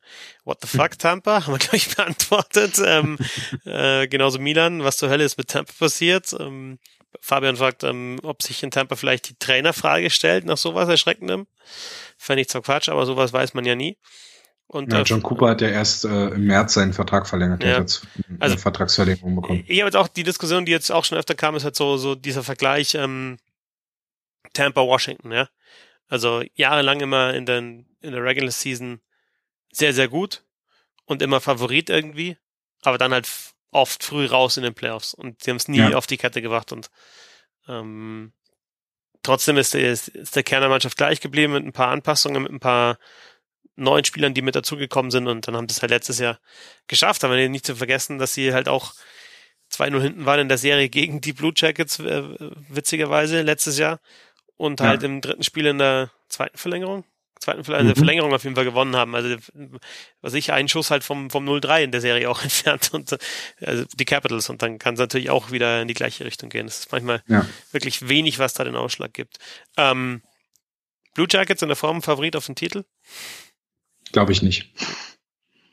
Glaube ich nicht. Ähm, war das eine Frage oder war das jetzt von, von dir gestellt? Äh, von Florian. Von Florian. Mhm. Ähm, auf jeden Fall, ähm, nee. Na, also ich finde immer ja, noch nicht. Ja. Äh, da, also da, nee, da alle, also schon mal Vegas gesehen. ähm, nee, momentan, also wenn man jetzt von der momentanen Leistung jetzt heute ausgeht, so wie die Playoffs bisher gespielt wurden, äh, würde ich Vegas als aktuellen Favoriten auf den Titel sehen. Ja, das ist auch mal eine Aussage. Ja. Ähm, die, zur anderen Serie, die wir, die schon vorbei ist, Pittsburgh ähm, verliert 0-4 gegen die Islanders. Ähm, Wie erwartet. da fragt Florian Pittsburgh über den Zenit. Weiß nicht, ob man es auf das schieben kann, oder? Nee, eine Mannschaft mit Sidney Crosby. Ja. Glaube ich nicht. Wobei Crosby ist ja, ich, ich weiß jetzt gerade nicht, ob er in Spiel 4 dann doch noch gepunktet hat. Weil das habe ich mir tatsächlich nicht mehr äh, nicht gegeben. Bist du noch da? Ich bin nur da, ich schaue gerade nach. Ja, nee, weil es gerade so ruhig wurde. Nee, ähm, ja. nee das habe ich, äh, ich hatte heute Nacht habe ich ähm, Spiel 4 Columbus geguckt ja. und nicht mehr, nicht mehr ähm, Islanders Penguins. Nur so mit einem halben Auge. Aber ähm, wie witzig ist es eigentlich, dass Jordan Eberly über Jahre abgesprochen wurde, dass er Playoff-Hockey spielen kann. Ja. Und jetzt macht er halt in vier Spielen vier Tore, ist der, der große Faktor in dieser Serie. Ähm, Robin Lenner ist halt auch eine mega Story, ne? Hat ja, ähm, hat ja Alkoholprobleme gehabt im letzten Jahr und auch so psychologische Probleme, psychische Probleme. Ähm, ist jetzt trockener Alkoholiker und ähm, hat seine hat sein Leben halt so auf die Reihe bekommen. Ähm, hat auf sich selbst gewettet mit dem Einjahresvertrag bei den Islanders. Die, die Islanders haben natürlich da auch einen, einen gewissen, äh, sind dann natürlich auch ein gewisses Risiko eingegangen, aber es hat sich halt komplett ausgezahlt. Ne? Also. Erste, erste Serie überhaupt, die er gestartet ist in der, in dem Play, in, in der NHL. Erste Playoff-Serie, die er als Starter bestritten hat und dann halt gleich ein Sweep, keine Niederlage, 95,4% die Save-Percentage. 1,47 der Gegentorschnitt. Ja. Man darf halt auch nicht vergessen, dass die Arbeit, die Barry Trotz da mit den Islanders gemacht hat, halt wirklich äh, ja, überragend ist und hätte ich so nicht erwartet. Ja. Also von, der von schlechtesten Team, Defensive zur besten.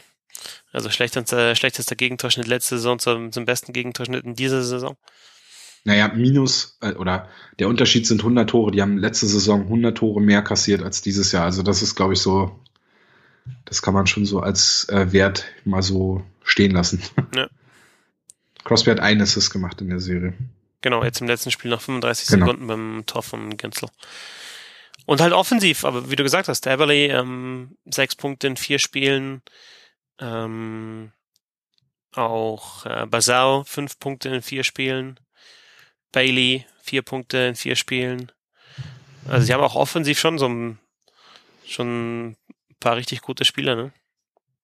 Ja. Aber es, es, es definieren sich halt trotzdem sehr über ihre Defensive, muss man halt sagen. Ist halt wirklich ein sehr defensiv geprägtes äh, System. Ähm, was aber halt dann in der Offensive natürlich dann halt, wie du gesagt hast, ne, Eberly Basal äh, sind halt auch zwei sehr schnelle Spieler, die halt nicht, nicht äh, viele Chancen dann halt auch brauchen, um eine Tore zu machen. Und das ist halt so. Eigentlich äh, sind die Islanders so ein bisschen das Augsburg der, der NHL. Also eher ein defensiver Stil, der dann und nach vorne halt schnell spielen und, und halt äh, Tore schießen. Und eine Halle, die vom A-Level auch sehr gut ist. Auf jeden Fall. also je nachdem, in welcher Halle sie spielen, das ist halt die Frage. Ne? Ja. Aber sonst. Ähm, nee, ist schon, ist schon eine interessante Geschichte. Ich bin halt gespannt, wie es weitergeht. Ähm, aber ja, bin erstmal bin erstmal überrascht, dass sie, also ich hatte, hatte Pittsburgh ja in der Serie vorne, das hast du ja schon gesagt, aber äh, ich bin jetzt da weniger überrascht als bei äh, Columbus Klar. Äh, Tampa. Dass das andere richtig überraschend ist, logisch. Ja. Ähm, auf The Athletic war mal, oder war glaube ich The Athletic, ähm, muss ich nochmal schauen, äh, gab mal einen längeren Artikel über die Islanders, was, was so auch hier Dump and Chase Hockey in die, in der Offensive anbelangt. Also. Sie kultivieren das jetzt wieder, ne? Ja, genau. Also im Endeffekt halt ein, ja, halt ein, schon von der Spielweise her ein besonderes Team. Aber es funktioniert. Aber muss ich sagen, die Leafs ähm, spielen das auch oder machen da jetzt machen auch ähm, gerade gegen die gegen das Verteidiger-Duo mit Chara äh, wird auch gerne mal Chip and Chase gespielt. Dann hinterher und Check gegen Chara aufarbeiten. Na, eher versuchen Chara in den Laufduell ja, zu zwingen. So. Ja, ja. ja.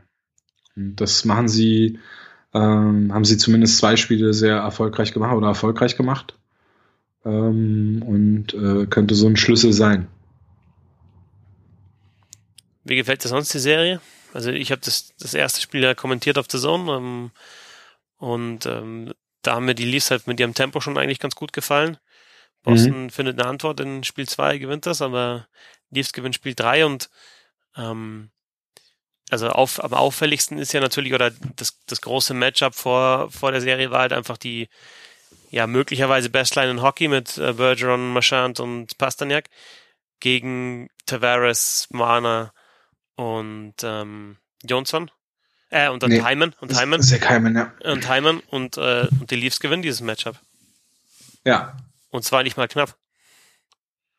Bis jetzt. Ja. Ja, na, die äh, Pasternak-Reihe war bisher eigentlich nur in, wenn ich jetzt kurz überlege, nur, nur im Powerplay erfolgreich. Und das kannst du ja dann nicht ins Matchup spielen, weil ähm, Tavares keinen Unterzahl spielt. Ja. Ähm, ja, also Spiel 2 war insofern besonders, weil es halt äh, davon geprägt war, dass es halt Boston war halt, äh, Boston hat halt da gespielt, wie, wie, wie Boston halt spielen möchte. Also ein physisches Spiel, ein langsames Spiel, wenig äh, Events jetzt, was, was, was Schüsse angeht, also wenig, wenig ähm, Scoring Chances auf beiden Seiten, das wollen sie nicht.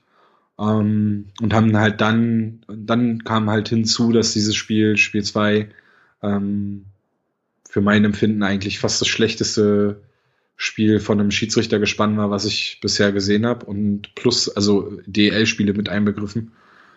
Und ähm, das war, das hat dann insofern den Bruins halt auch geholfen, weil, und das machen sie seit Jahren, und das meine ich nicht negativ, sondern ich finde, das ist sogar eher positiv, das ist eine Stärke von ihnen.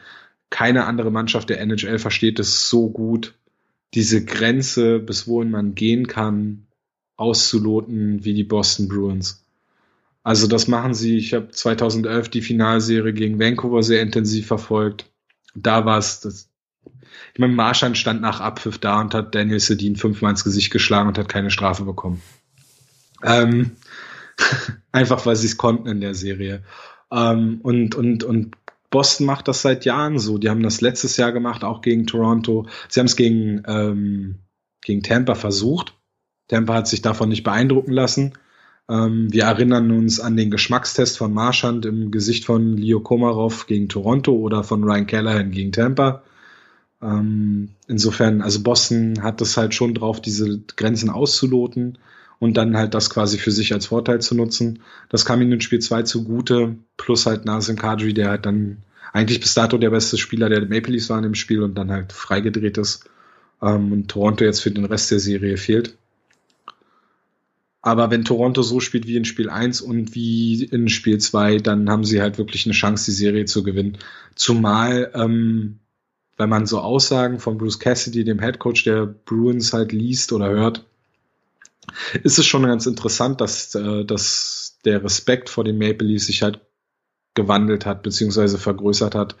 Ähm, dass Boston scheinbar tatsächlich die wirklich intensive Überlegungen hat, das System an die Maple Leafs anzupassen und äh, zu versuchen, irgendwie gegen die Stärken der Maple Leafs zu spielen. Und das ist eigentlich eine Sache, die den Maple Leafs nur entgegenkommen kann, weil wenn Boston versucht, den quasi das Spiel der Maple Leafs mitzuspielen, dann gewinnt Toronto die Serie, weil Toronto das schnellere Team ist, das technisch bessere Team ist, in der Breite, in der Gesamtheit. Ja, ja ähm, das ist halt auch so ein Punkt, ne? Also es sind halt schon in der Offensive tiefer besetzt. Ja, du hast natürlich immer, bei, bei, bei, bei Boston kommt nach der kommt mir immer zu kurz, dass du halt natürlich Bergeron hast, aber dass danach halt auch Krejci, der ja schon über Jahre hinweg auch gezeigt hat, dass er dann in, in großen Spielen oder in, in, in den Playoffs da ist. Also war zweimal Playoff-Topscorer 2011 und 2013. Aber du hast da bei, bei, bei Toronto halt dann Matthews auf zwei, auf Center, hast dann zuerst Kadri, dann, dann Nylander ähm, und hast halt da wirklich halt, was die Offensive anbelangt, auch auf, auf den Flügeln schon mehr Tiefe und mehr ja, mehr, mehr Qualität, mehr Offensive. Ja, und du hast jetzt vor allem in Spiel 3 hat sich das gezeigt, eine bessere vierte Reihe, die jetzt, ähm, wo man vorher halt immer eigentlich gehofft hat, dass Babcock diese vierte Reihe ähm, am besten gar nicht spielt. wo ja auch ähm, Ian Tullock zum Beispiel, ähm, der auch einen Podcast hat äh, und für die Athletic schreibt, der dann auch gesagt hat, eigentlich müß, könnte man äh, Frederick, Frederick Gautier, also den vierte Reihe Center der Maple Leafs, äh, auch auf die Tribüne setzen, einen siebten Verteidiger dafür ähm, auf die Bank setzen und ähm, halt einfach die beiden Flügelspieler, die dann übrig bleiben, halt einfach immer, dass das quasi die drei Center äh, rein rotieren und dann halt einfach immer ähm, die beiden Flügel kriegen halt dann mal so jeden vierten, fünften Wechsel kriegen die halt dann mal mit. Äh, aber jetzt, also natürlich macht das Babcock nicht.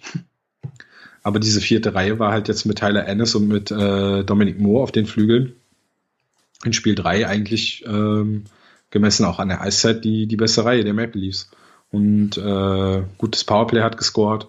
Äh, Andreas Johnson ist in der, in der äh, Serie angekommen, hat endlich gepunktet. Und auch Matthews hat endlich gepunktet, übrigens genauso wie letztes, äh, wie, wie in den anderen beiden Serien auch. Also letztes Jahr und vorletztes Jahr hat er auch immer erst in Spiel 3 sein erstes Tor der Serie geschossen. Ähm, ja, also das sind so, so Faktoren, die mich da positiv stimmen, dass das Toronto hier die, die Serie für sich entscheidet. So wie es mein Tipp war in sechs. Toronto muss nur noch die Heimspiele gewinnen.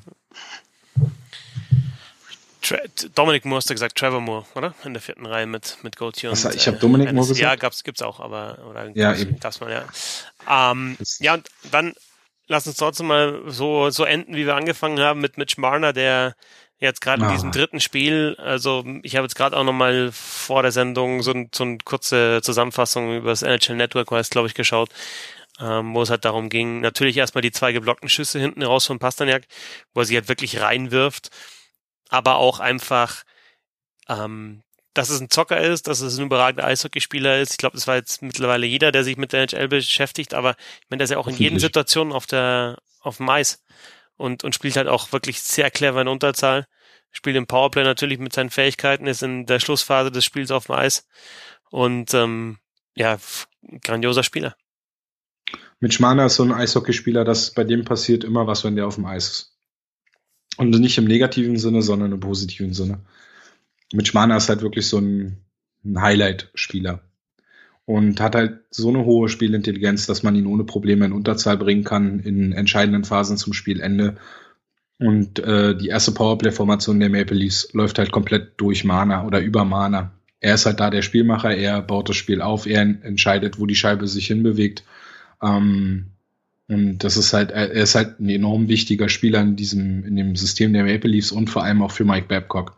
Und der zerreißt sich halt. Also das ist halt, ähm, ist halt schon ein großes Zeichen gewesen, dass ausgerechnet er derjenige war, der sich dort in der Schlussphase in die beiden Schüsse reingeworfen hat.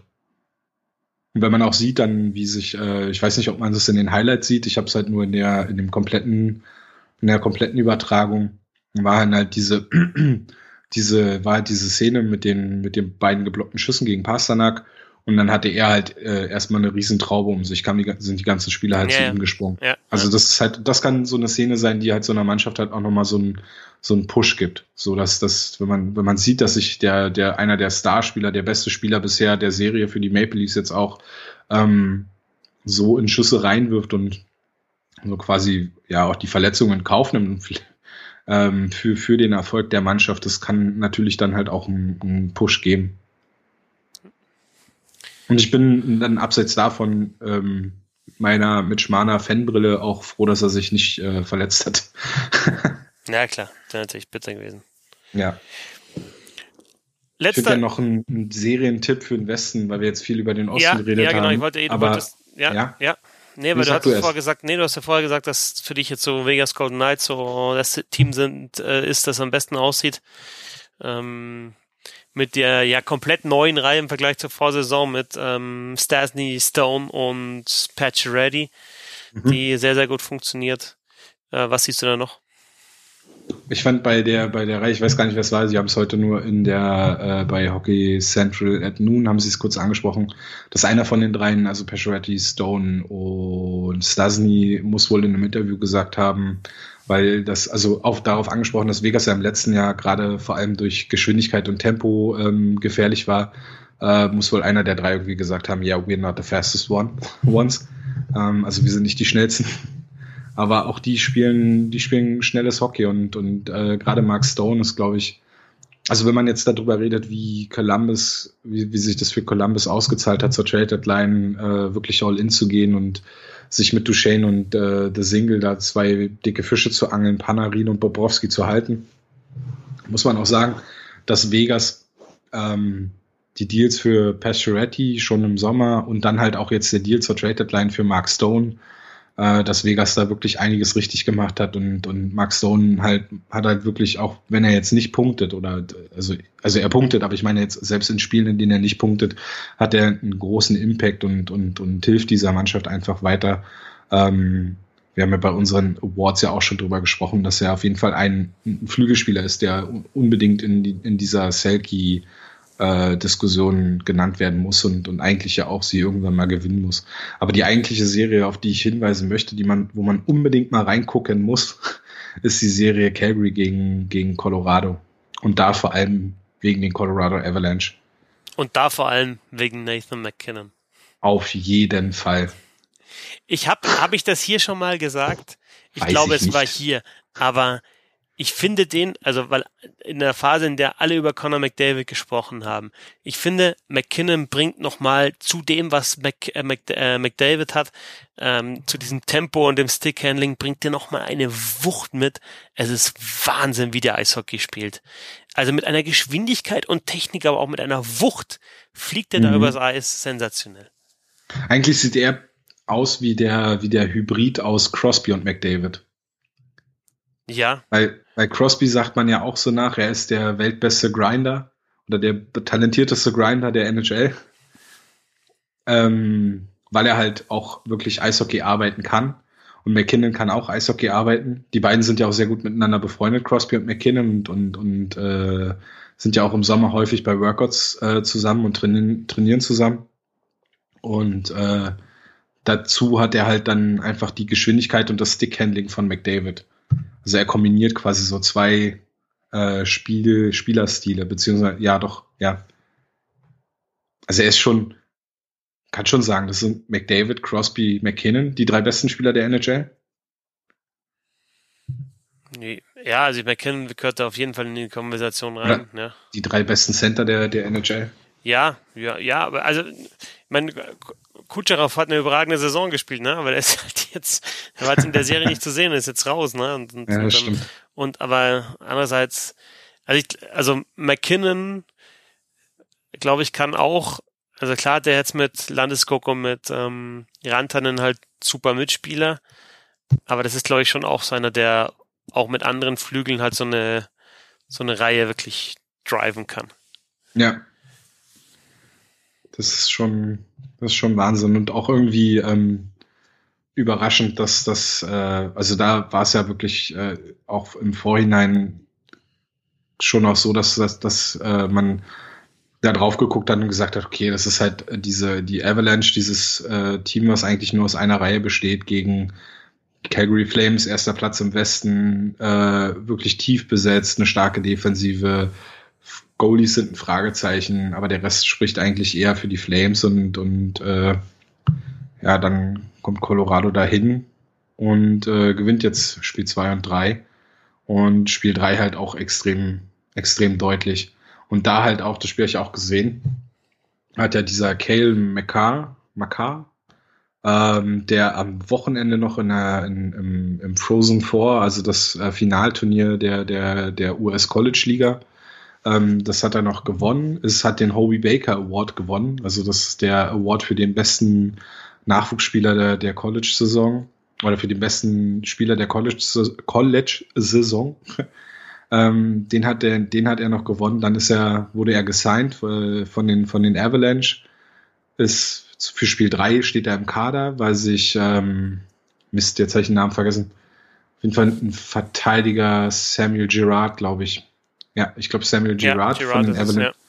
verletzt hat. Für den ist Makar ins, äh, ins Lineup gerutscht. Seine Eltern sind pünktlich zum Spielbeginn ähm, in der Arena gewesen.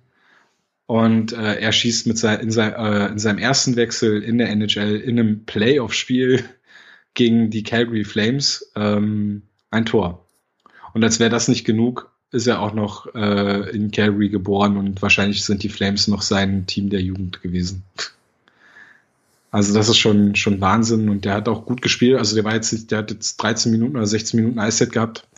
Ähm, in seinem NHL-Debüt hat er ein starkes Spiel gemacht, ein guter Verteidiger und äh, ja, die Avalanche. Also ich finde schon überraschend, dass die Avalanche da sich so gut präsentieren und, und viel mehr sind als nur die Reihe McKinnon, Landeskog und äh, Rantanen. Die ja teilweise auch so ein bisschen auseinandergenommen äh, worden ist. Mal schauen, was da noch passiert in der Serie. Ja. Zwei Teams sind weiter mit den Tampa Bay Lightning und den New York Islanders und wir werden dann in der nächsten Sendung natürlich drauf schauen, wer sonst weitergekommen ist und dann auch wieder über das DEL-Finale quatschen. Tom, äh, Trivia. Ja, habe ich. Schön. Hau raus. ähm, zum wievielten Mal, wir haben ja vorhin über die Damen-WM gesprochen, zum wievielten Mal standen nicht Kanada und die USA gegeneinander im Finale?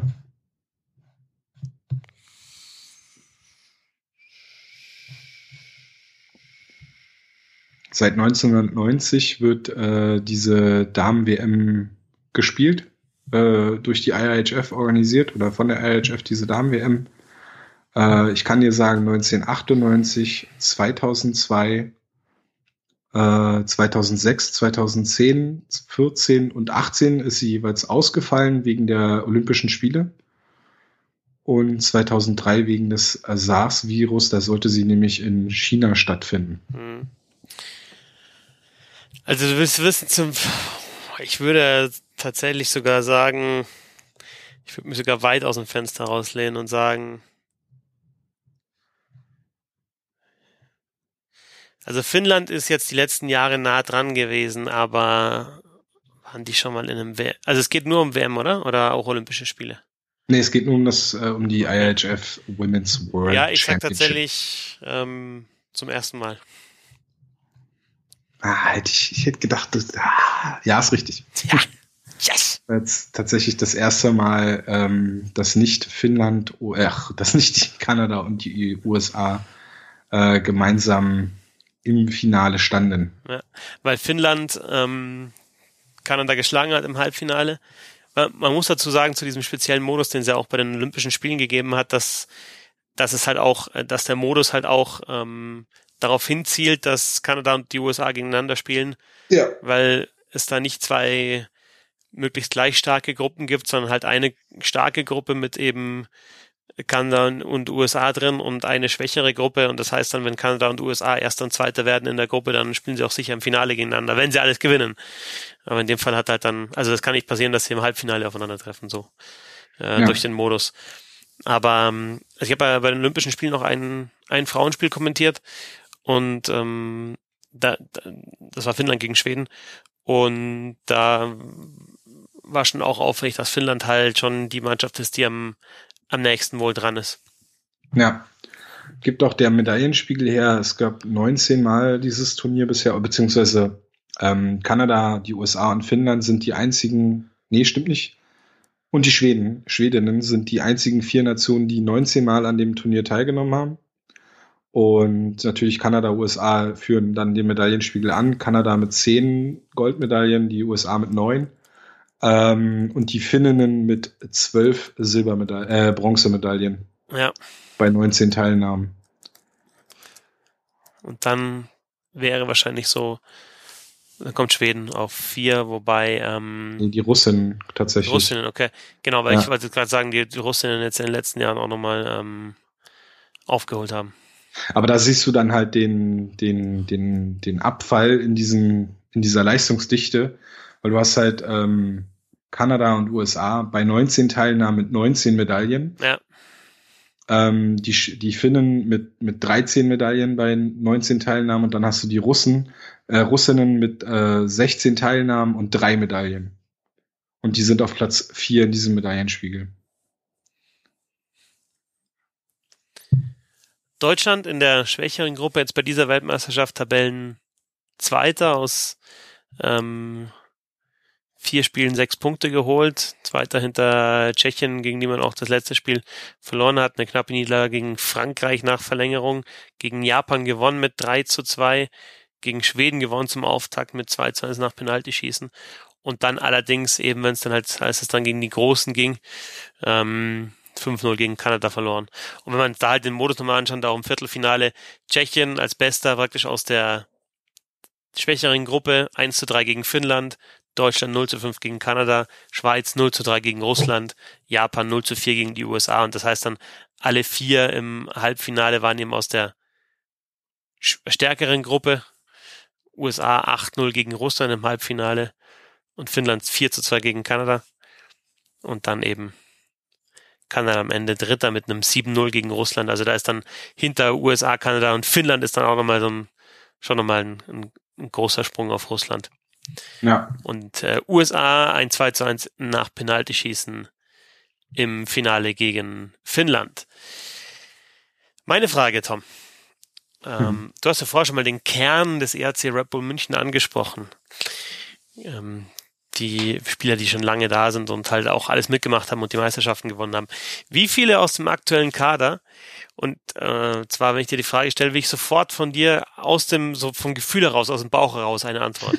und dann nochmal eine, wo du überlegst. Wie viele aus dem aktuellen Kader, die also jetzt im Kader sind, ähm, haben alle drei Meisterschaften auch gewonnen?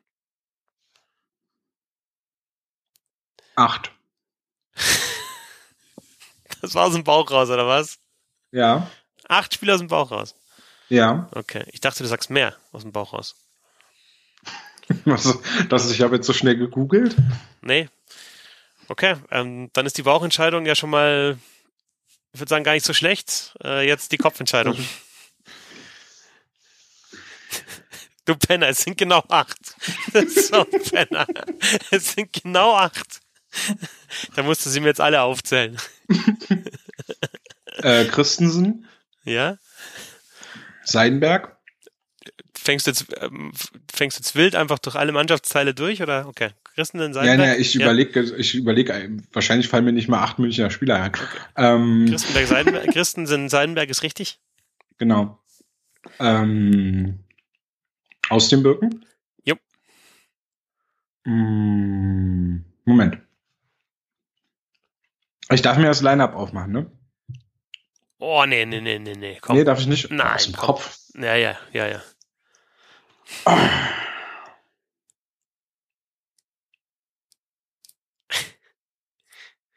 Das siehst du mal. Also pass auf, ist, ich sag's dir, ich, äh, ich gebe dir einen Tipp. Es ist ein Torwart, ähm, den hast du schon, es sind drei Verteidiger und es sind vier Stürmer. Vier Stürmer, ja, genau. Also brauchst du noch zwei Verteidiger zu Seidenberg. Den zähle ich jetzt da als Verteidiger. Nicht, nicht alle Meisterschaften äh, als Verteidiger Jocelyn? gewonnen. Nein, Jocelyn nicht, der ist erst gekommen aus Nürnberg. Nee. Also ja. Ja, ja. Seidenberg ist der eine. Der andere, soll ich dir ein paar Tipps geben? Jo aber Jocelyn hat schon zwei Titel, ne? Ja, ja, 2016 müsste der gekommen sein, ja. Ja. Ja. Hm. Ja, gerne Tipps. Okay, über den einen haben wir schon gesprochen. Magst du sehr gerne? Abelshauser? Ja. Der ist in der ersten, also bei der, vor der ersten Meisterschaft ist der noch in der Hauptrunde für die letzten Spiele gekommen. Hm. Und ähm, also 2016. Stimmt, und da war er auch verletzt, ne? Genau, dann hat er sich eben, also hat er halt sich in dem, genau, vor den Playoffs noch oder in den Playoffs verletzt. Mhm. Ähm, also er hat echt echt schon mehr Pech gehabt. Ne? 2018 die Olympischen Spiele hat er im Endeffekt auch verpasst, weil er davor halt verletzt war und halt mit Verletzung auch oder mit den Nachwirkungen einer Verletzung gespielt hat und deswegen auch nicht so überzeugt hat wie, wie davor. Aber Abelshauser ist genau und der dritte ist jetzt auch schon länger da und hat ähm, vorher in Augsburg gespielt. War da sogar Kapitän in Augsburg. Rechtsschütze. Äh, Boyle? Genau. Ja. Dann sind wir bei vier. Und jetzt brauchen wir noch vier Stürmer. Ja gut, also Wolf und Mauer, ne? Wolf Mauer, genau. Christensen hast du ja schon. Fehlt noch Christensen einer. Christensen hatte ich schon. Dass mir Wolf und Mauer eingefallen sind, ist schon stark. und der vierte, über den haben wir jetzt auch schon gesprochen heute. Ja, haben wir auch schon gesprochen. Hat dir auch gut gefallen in der Serie gegen Berlin. Kastner? Ja. Ah. Hat praktisch die erste Saison 2016, die erste Meistersaison, hat er noch nicht so, hat er zwar schon viel gespielt, aber noch nicht so gepunktet und ja, genau. Es sind ja bis auf Beul und Christensen nur Deutsche. Ja, und Beul und Christensen sind ja auch Deutsche. Mittlerweile. Aber das ist mir tatsächlich auch aufgefallen, als, ähm, als ich äh, mir das halt jetzt überlegt habe, ähm, dass es tatsächlich entweder gebürtige Deutsche sind oder halt mit Beul und Christensen jetzt auch zwei, die den deutschen Pass haben. Ja. Ja. Verrückt. Schön, aber du hast es ja aus der Pistole heraus, hast du es ja gewusst mit den acht Spielern. Ja, nee, das war wirklich geraten. Ja, als du die Frage gestellt hast, war das, als erstes hatte ich Seidenberg und Ossenbürgen. Nee, Seidenberg und Christensen waren so in meinem Kopf. Ja. Dann hatte ich zwei und dann dachte ich, ach nee, Fetzi wollte, dass ich schnell was sage und dann habe ich einfach so, es war wirklich so aus dem Bauch raus acht. Aber als ich mir die Frage überlegt habe, habe ich mir schon gedacht, okay, also ich hätte jetzt wahrscheinlich aus dem Bauch raus eher so, also auf jeden Fall zweistellig irgendwie so. Zwölf oder so. Ähm, aber es hat sich ja dann doch schon in den letzten Jahren auch wieder ein bisschen was getan. Ja, eben, ja zum Beispiel so ein, vergisst man, ne? so ein Hager muss man erstmal, ah nee, Hager ist ja erst dazugekommen. Und Jocelyn, ah nee, ist ja auch erst dazugekommen. Genau, ähm, so ging es mir eben bei Parks. Ich hatte eben gedacht, dass Parks schon alle drei Jahre dabei ist, aber der ist ja auch erst zwei Jahre dabei. Nein, das ist die erste Saison von Parks in, in München. Sicher? Ja, ja, der ist hat noch, also Mitchell, Parks, Vokes, ähm, Stimmt. Alle erste Saison. Stimmt. Ich dachte, Parks ist auch schon, war schon letztes Jahr dabei. Nee. Nee, nee. Erste Saison. Verrückt. Schön. Ähm, das war sie, die dann doch wieder etwas längere Hockey Buddies Folge, aber wir haben ja, glaube ich, jetzt schon auch ausführlich die Fragen beantwortet, deswegen haben wir uns wieder bei fast 1,45 gelandet. Ähm, Tom, du bist auf Twitter die äh, Beatbulette oder der Beatbulette oder was ist ich auf jeden Fall. At Beatbulette, das, das Beatbulette. Du ähm, schreibst und bloggst und podcastest für www.hauptstadteishockey.com auf Twitter zu finden unter @eisbärennerds. Da wird es jetzt dann bald auch eine Vorstellung von Ryan McKinnon geben. Und mhm. ihr habt auch in der Offseason einiges geplant. Es ist da nicht ruhig, ihr macht zwar Pause, aber auch nicht länger, so wie ich das äh, mitbekommen habe. Und heute warst du die bessere Hälfte der Hockey Buddies.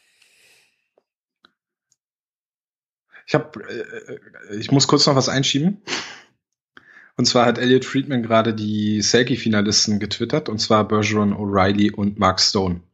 Ja, schon. Ja. Also passend zu dem, was wir eben noch zu Mark Stone gesagt haben. Ähm, du bist unter Twitter zu finden, unter @fetzi6.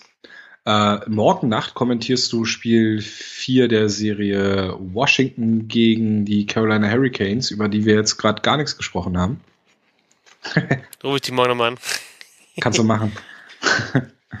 ähm, ansonsten, Finale ist wahrscheinlich noch nicht raus, ob du da irgendwie noch was kommentieren wirst in der DL, richtig? erste vier Spiele sind eingeteilt, bin ich nicht dabei. Ah, aber dann, wenn es nur noch auf Magenta übertragen wird, dann, dann, dann kommt Fetzi und kommentiert das weg. ähm, ansonsten lest, müsst ihr unbedingt noch äh, auf hockeybuddies.de Fetzis Finishing Six ähm, lesen auch als Vorschau auf das DL-Finale und auch nochmal als äh, Rückschau auf die Halbfinalserien der DL. Immer wieder sehr, sehr schön, das äh, zu lesen. Und auf Twitter als Fetzi6, Fetzi6 habe ich schon gesagt. Und äh, ja, du warst heute die bessere Hälfte der Hockey Buddies. Erster Tom, ich bin der Christoph, wir sind die Hockey Buddies. Vielen Dank fürs Zuhören, weiterhin viel Spaß mit den Playoffs in DL und NHL. Schön, dass ihr mit dabei wart. Bis zum nächsten Mal. Lasst euch ja mal rutschen und nicht vergessen. The good old hockey game is the best game you can name. And the best game you can name is the good old hockey. Yeah. Ich glaube, ich bereite jetzt noch ein bisschen vor und schaue ein bisschen äh, Leafs gegen Bruins. Vorcheck, der Sportpodcast.